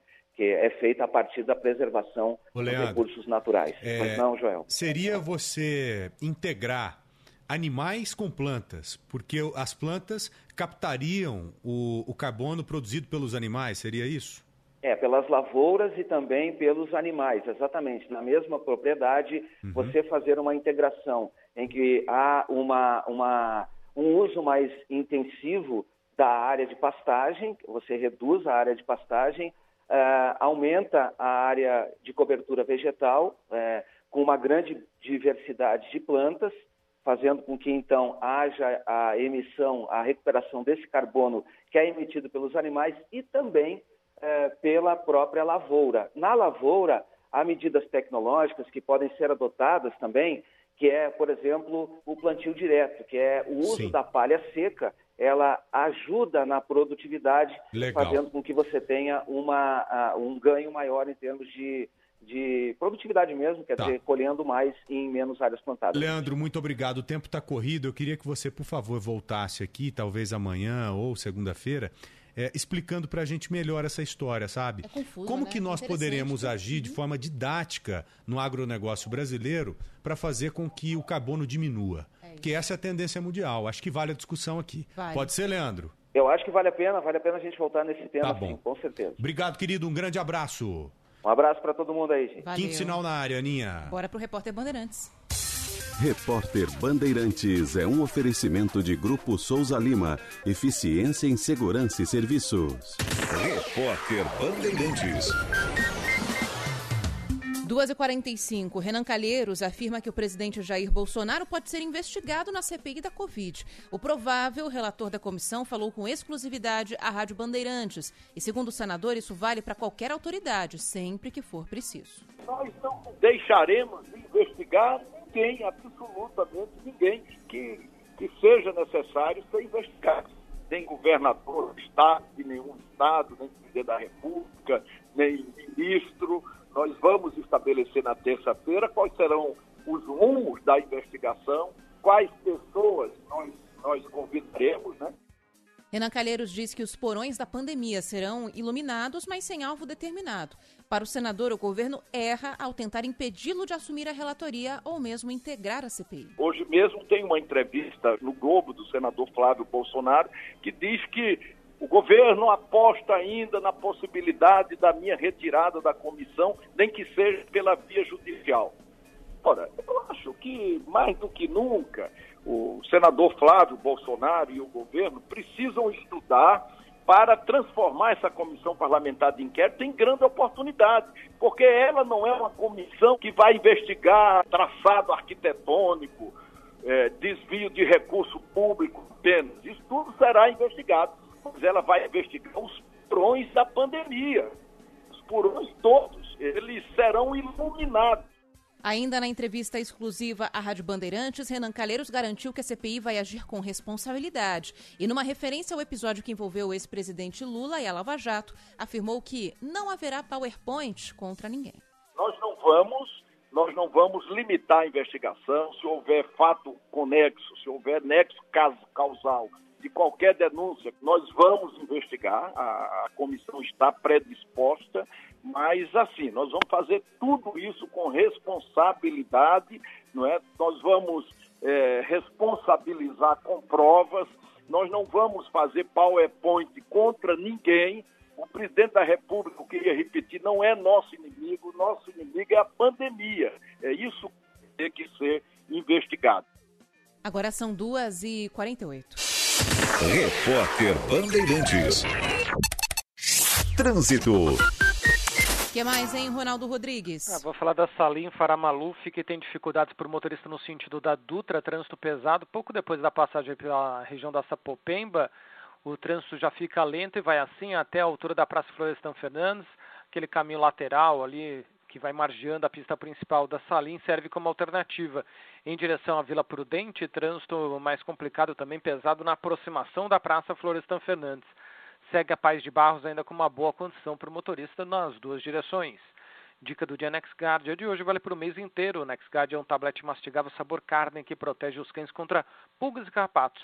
Deixe seu cão brincar à vontade. Sou experiente, mas também moderno. Sou inovação, ação. Sou nacional e sou fundamental. Sou forte. Sou diversos serviços e o melhor custo-benefício. Sou parceria e credibilidade. Sou a sua tranquilidade. Souza Lima. Uma empresa líder com diversos serviços para todas as empresas. Sou tudo o que o seu negócio precisa.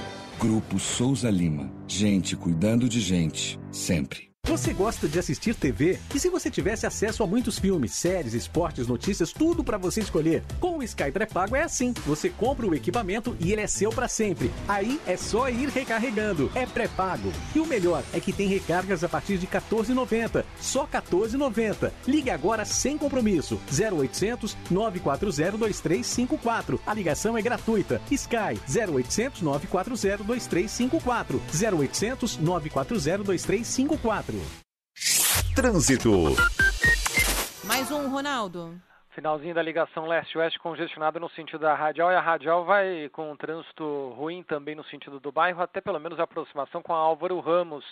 Volta a ficar carregada na altura do metrô Carrão e também lá na frente, na passagem pela estação Vila Matilde do metrô. No sentido do centro da cidade, há problemas entre o Guilhermina Esperança e a passagem pela estação Vila Matilde. Depois, o restante da radial funciona bem e a ligação leste-oeste no sentido do oeste funciona bem também. O Açaí Atacadista está de portas abertas, cuidando para você economizar. Nosso negócio é fazer o melhor por você. Aproveite! Bora Brasil! Bora Brasil. Na Rádio Bandeirantes. O dia a dia na Braspress é tudo azul. Com segurança, rapidez e qualidade. No Brasil, de leste a oeste, norte a sul. Tem sempre um caminhão azul Braspress na sua cidade. Tarifas na medida e pronto atendimento. Informações em real time, com precisão. E pela Aeropress, sua encomenda vai de avião. Braspress, a sua transportadora de encomendas em todo o Brasil. Braspress. Terceiro tempo da Bandeirantes. Sempre depois de cada jogo, a reportagem ágil, a análise da partida. Tudo que o torcedor mais gosta é o futebol que não acaba. Terceiro tempo. Oferecimento Perdigão. Manda brasa com Perdigão na brasa. Você está na Bandeirantes. Bora Brasil! Trânsito. Diga aí, Ronaldo. Oi, Ana. Para falar ali da zona oeste da cidade, a Corifeu de Azevedo Marques no sentido da, de Osasco, da portaria da USP até a aproximação ali com a região da Praça César Washington Alves de Proença. O trânsito está mais pesado aí nesse pedaço. Tem uma ocorrência policial acontecendo numa comunidade ali pertinho. E aí o trânsito está mais complicado, até porque tem toda a curiosidade também da movimentação policial na região. Para quem segue pela Corifeu no sentido do Butantã, aí o motorista faz um bom negócio. Tem Live Ultra Fibra, já pensou em ter uma internet UAU na sua casa? Contrate agora mesmo e navegue com 400 MB de ultra velocidade. Você ouve Bora Brasil. Bora Brasil. Bora Brasil. 2h52, voltando com o Bora Brasil aqui na Rádio Bandeirantes. O Capri tá com colete, hein, gente? Mas você tá de olho tá no colete do Capri. estica, hein? Pô, colete lindo esse aí. Né? Esse é aquele Gostei. colete corta-vento, assim, É, sabe? Que não bonito. molha, que flutua. É legal que o frio que arma a agora... barraca do acampamento sozinho. O frio agora já tá permitindo que a gente use essas coisas diferentes que ficaram guardadas muito tempo. Ô Aninha, é, daqui a pouco o Capriote com a gente aqui para falar do timão, né? Você tem alguns ouvintes aí? Tenho. Você conseguiu separar alguns ouvintes? Sim. Nós demos só uma rodada hoje. Bora lá Vamos então. Boa tarde, boa tarde. Lá vai o buzinaço. O Andy de Santos, buzina de trem, hein?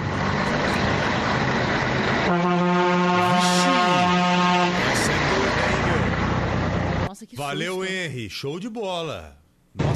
Boa tarde, Joel, Ana. Quem fala é Everton, caminhoneiro de São Vicente. Seguindo para nossa querida Uberaba, terra de nosso amigo Cláudio Zaidan e Manuel Zaidan. Um abraço, Joel. Chama! Meu irmãozinho. Deus te abençoe na sua jornada. Daqui a pouco o Zaidan com a gente aqui. Certamente o Manuel tá te ouvindo também e recebendo aí o seu abraço e a sua buzinada. Uberaba, Uberlândia, fui contemplando a beleza, dando um tapa na saudade, ouvindo moda sertaneja. Gostou dessa, hein, Aninha? Não Você não. pirou o cabeção agora, viu? Mais uma. Ah. Alô, Joel, aqui é Jacuta de Camburi. Eu tomei a primeira dose, a segunda não, porque o bar fechou. Você ouviu essa, Esse Ronald? pirou. Ele falou assim, "Ô, Joel, eu tomei a primeira dose, só não deu pra tomar a segunda porque o bar fechou. Valeu, querido. Um abraço nós. você. Boa, essa dose é da boa, viu? Vamos lá, Capri, vamos falar de futebol. Boa tarde, Grande Tudo bem, boa Boa tarde, tarde. Joãozinho. Tudo bem, Aninha? Tudo eu, bem. eu quero uma dose aí também, Hum. né? De preferência das duas. Com né? esse frio, hein? Ô, Capri, com esse friozinho, hein? Nada sabe- melhor, né? Você sabe que a dose de cachaça no frio é pra esquentar, né? É, e é. quando tá calor é pra abrir o apetite. É isso. Então ela sempre funciona. Sempre tem uma É, desculpa é mais pra ela, eficaz né? que qualquer vacina. É, demais. É. Vocês estão bem, não é? Muito Tudo bem, bem. Capri, graças Muito a Deus. bom. O friozinho chegou, né? Pra quem Boa. eu gosto de frio, como eu gosto. Eu também muito. amo, Eu, adoro. eu adoro frio. Eu É. troco o frio pelo calor fácil. Aqui o coletinho, comprei ontem o É, colete. Tá invocado. Você gostou aí. também? O seu também é Gosto, legal, viu? Muito, muito obrigado. É, Pô. é, agora precisa, né? Pede, né? Agora pede. E eu não sei porquê, rapaz, eu tô, ando passando tanto frio aí. Até pedi pra minha mulher trocar o cobertor da cama. Bota outro mais quente aqui, você tá meio frio. Prepara que essa É madrugada vai ser pior, inclusive. Essa vai ser pior. E o frio nem chegou ainda, né? O inverno Não. nem chegou ainda. Vai esfriar mais. Bom, mas tá o que... frio agora, meu filho fala assim: ô, ô, ô, pai, vamos dormir embolado? É bom, né? É, pra dormir todo mundo junto bom ali. demais, ele, é. fala, ele fala assim: vamos dormir embolado, papai, tá frio. Eu falei, vamos embolar, meu filho. É bom bora lá." demais, é coisa linda. Bom, vamos falar então do futebol, porque hoje tem o Corinthians em ação pela Copa Sul-Americana, estreia do Timão na competição. Jogo às nove e meia da noite em Assunção, no Paraguai, contra o River Plate é, é, alternativo, River Plate genérico, porque o original é lá da, da Argentina, não é? É. o River de Buenos Aires, mas tem no Paraguai também. Tem em Falsificaram até isso. É, pois é. Os- não, não deixa os paraguaios ouvirem isso, eles vão ficar bravos. Mas tem um lá, não é? Tem um genérico lá em Assunção. Tá brincando, eu não sabia disso não. É, verdade. E, e tem o jogo hoje, não é? Contra o Corinthians, às nove e meia da noite, do River Plate genérico contra o Corinthians. É, o Corinthians tá numa situação meio difícil aí, uma temporada complicada, com poucos investimentos, o time com limitações técnicas, mas. Olha, tem meio que obrigação de vencer hoje, porque esse time do River Plate é bem fraquinho, bem fraquinho. É um time que está em último lugar no Campeonato Paraguaio. É um Caramba. time cheio de li- mais, muito mais limitações do que o Corinthians, né? Mas enfim, a gente vai transmitir esse jogo. A nossa transmissão começa às 8 da noite. E tem Libertadores da América hoje também, com o River Plate verdadeiro, o original. Quem joga com o verdadeiro? O Fluminense. Ah. Jogo no Rio de Janeiro, o, o verdadeiro River Plate encara o Fluminense pela Libertadores da América. Então hoje teremos dois Rivers em ação e a gente vai acompanhar toda essa movimentação aí desses dois times que estarão em campo. Posso fazer um convite aqui? Claro. Que isso, O pessoal da área da saúde. Olha, tem um evento hoje que está sendo organizado pelo Dr. Moisés Coen, que é nosso colunista do Fôlego aqui. Ele é chefe do Comitê Médico da Federação Paulista de Futebol. Ele está organizando um simpósio hoje e amanhã. É um simpósio gratuito sobre a volta do futebol em tempos de Covid. Então é um, é um seminário para médicos, para nutricionistas, para fisiologistas, fisioterapeutas, educadores físicos. Quem quiser fazer as inscrições lá em futebolpaulista.com.br. Hoje eu vou mediar uma das mesas, hoje à noite, uma das mesas. É um evento todo virtual, não é? Então estarei hoje lá a partir das 8 da noite mediando esse evento. E futebolpaulista.com.br dá para fazer a inscrição gratuita. Virtual como a cúpula do clima lá, né? Exatamente. Não dá para fazer nada presencial agora, né? Aliás, o pessoal da área de eventos, que coisa triste, né? Meu Deus, esse pessoal tá sofrendo demais, meu. Muito. Cara, dá, é de fazer pena, viu? De fazer dó o que esse pessoal Muito. de eventos tá passando. Se fazem alguns eventos eu tenho- corporativos assim, ainda conseguem se virar de alguma Não, maneira. Agora, o- festa. o Ana, eu tenho recebido exemplo, algumas esquece. mensagens tristes pra caramba, sabe? É, pedindo pra antecipar, sabe? Olha, é, puder ajudar agora, a gente faz quando Exatamente. puder o evento. Cara, É. isso é de cortar o coração de Cortar o coração, mas demais, Pena, demais, demais, demais. Olha, eu, eu tenho alguns amigos dessa área. É um sofrimento. também, eu é um também sofrimento. tenho. É um negócio muito, muito triste. Muito triste. O, o Capri, o Palmeiras foi bem ontem. Muito É, se não bem. me engano, foi o Palmeiras que jogou na altitude, né? Que você disse pra gente ontem que jogaria. Foi o Palmeiras que jogou no Peru. Não, o Palmeiras jogou no Peru, é em Mas lá Lima, não é muito alto, Não, não? não, não. Lá, dá, lá é tranquilo, não é? Mas foi um jogaço do Palmeiras. O Palmeiras tomou um susto. Cara, fez um gol no O Ronald final, tá lá, um chegando gol. aqui, acho que ele vai, vai explicar O como sabe, o coração dele ontem, velho. Porque, ó, que susto desnecessário. E aí? Depois de abrir Ah, 2 a 0 Boa né? tarde, gente. Oi. Mas é que tudo tem uma contingência. O jogo estava absolutamente dominado até os 68 minutos É. e tal. Para quem? E- Para o Palmeiras? Para o Palmeiras 2 a 0 com domínio absoluto. Mas aí tem um lance que define o que aconteceu no jogo, que foi a expulsão de um jogador. Hum. né? Expulsão, no lance da expulsão, um gol, e no lance seguinte, outro gol. Pênalti. Né? E aí, até o time acalmar, substituições do Abel e começar a reagir, foi um tempo. E aí equilibrou o jogo, deixou, não foi pressionado, não chegou a ser pressionado, e aí ganhou com um lance fortuito, mas um lance de jogada ensaiada. Não, e ganhar lá fora, meu. Que isso? Ah, tem que ganhar. Fundamental. Show de Vitória bola. de campeão. E nas condições do jogo, como disse o Ronald, está ganhando por 2 a 0 20 minutos do segundo tempo. É, deixar escapar dois pontos seria Ah, trágico. seria né? trágico. Mas o Palmeiras, no último lance, aos 49 do segundo tempo, o Palmeiras conseguiu os três pontos. Libertadores. Capri. Libertadores é demais, né? Capri, três horas em ponto. Terminou! Boa, Caprizão. Tchau, gente. Valeu, Tchau, Capri. Valeu. Valeu. Aninha, fim de Tá papo, show de bola. Ronald já tá aqui, Sônia Blota não sei. está Hoje vindo? não, porque hoje Não. tem o seminário do, do, do Band News com o The New York Times, então a Sônia volta amanhã. Oh, New York Times. Times. Oh Nossa God. Senhora. Mas Cláudio Zaidan está aqui com a gente. Tudo bem, Zaidan? Oi, Zaidan. Oi, Ana. Oi, Joel. Boa tarde. Boa Boa, tarde, tarde. Ronald também. Tudo Boa bem? tarde. Giovana, pra Maria, pra todos. Tudo bem. Legal, minha O gente. Supremo já, já decidiu que aquelas quatro questões que o Faquin eh, determinou que não havia competência jurídica em Curitiba para avaliá-las, né? Referentes ao Lula, o triplex, Atibaia, o terreno para o Instituto Lula e as doações para o Instituto Lula, eh, o Supremo decidiu agora por maioria que vai para o Distrito Federal, como havia decidido o Faquin. Foram vencidos o Ricardo Lewandowski e aquele que levantou essa questão, que foi o Alexandre de Moraes. Só os dois votaram para a transferência para São Paulo, Tá. todos os demais para o Distrito Federal. E agora começa o mais esperado, que é a questão se será mantida a decisão da segunda turma, se ela tinha direito de julgar a questão do, da suspeição do Moro depois que o Faquinha havia concedido aquele habeas corpus. Tá, decidindo que o, o Moro é suspeito, se isso ocorrer, as provas dos processos envolvendo o ex-presidente Lula se anulam, correto?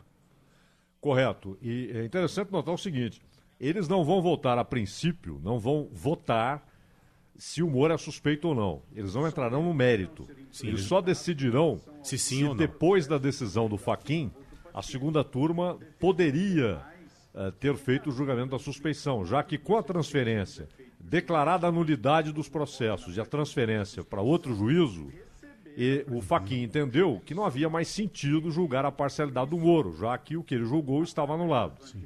É, é isso que eles vão decidir, se a segunda turma poderá, poderia ou não dar prosseguimento àquela decisão. Porém, haverá um pedido também para que eles entrem no mérito, mas provavelmente será rejeitado esse pedido. São, são duas possibilidades, Aidan. Ou se mantém a suspeição do Moro, ou todos os ministros se reúnem para decidir se o Moro é suspeito ou não. Exato, mas provavelmente eles vão rejeitar que haja uma votação sobre o mérito, sobre a parcialidade do Moro. Eles devem decidir apenas se a segunda turma poderia ter tomado aquela decisão depois que o Faquinha anulou o- aqueles, aqueles julgamentos. Na verdade, dois, não é? e os outros dois nem haviam começado ainda, mas ele declarou a incompetência jurídica de Curitiba, da 13ª Vara, para esses assuntos. E vale notar ainda que na transferência para Brasília ou para São Paulo, o Marco Aurélio não votou. Ele disse que não, eu só se eu fizesse aqui um para o ímpar. Para mim, tanto faz, porque para mim o juízo competente é Curitiba, declarou o Marco Aurélio. Inclusive, Faquinha agora falando, né? Isso que a gente está ouvindo ao fundo aqui do Zaidan, sustentando essa posição dele em relação Uhum. ao juiz Sérgio Moro. É isso aí. Gente, bom trabalho, tá Valeu, bom? Tchau. bom descanso. Tchau, queridos. Até, Até amanhã. habeas corpus Até. 164493, por meio da qual foi arguída a suspeição do ex-juiz federal, doutor Sérgio Fernando Moro. Bora Brasil, na Rádio Bandeirantes.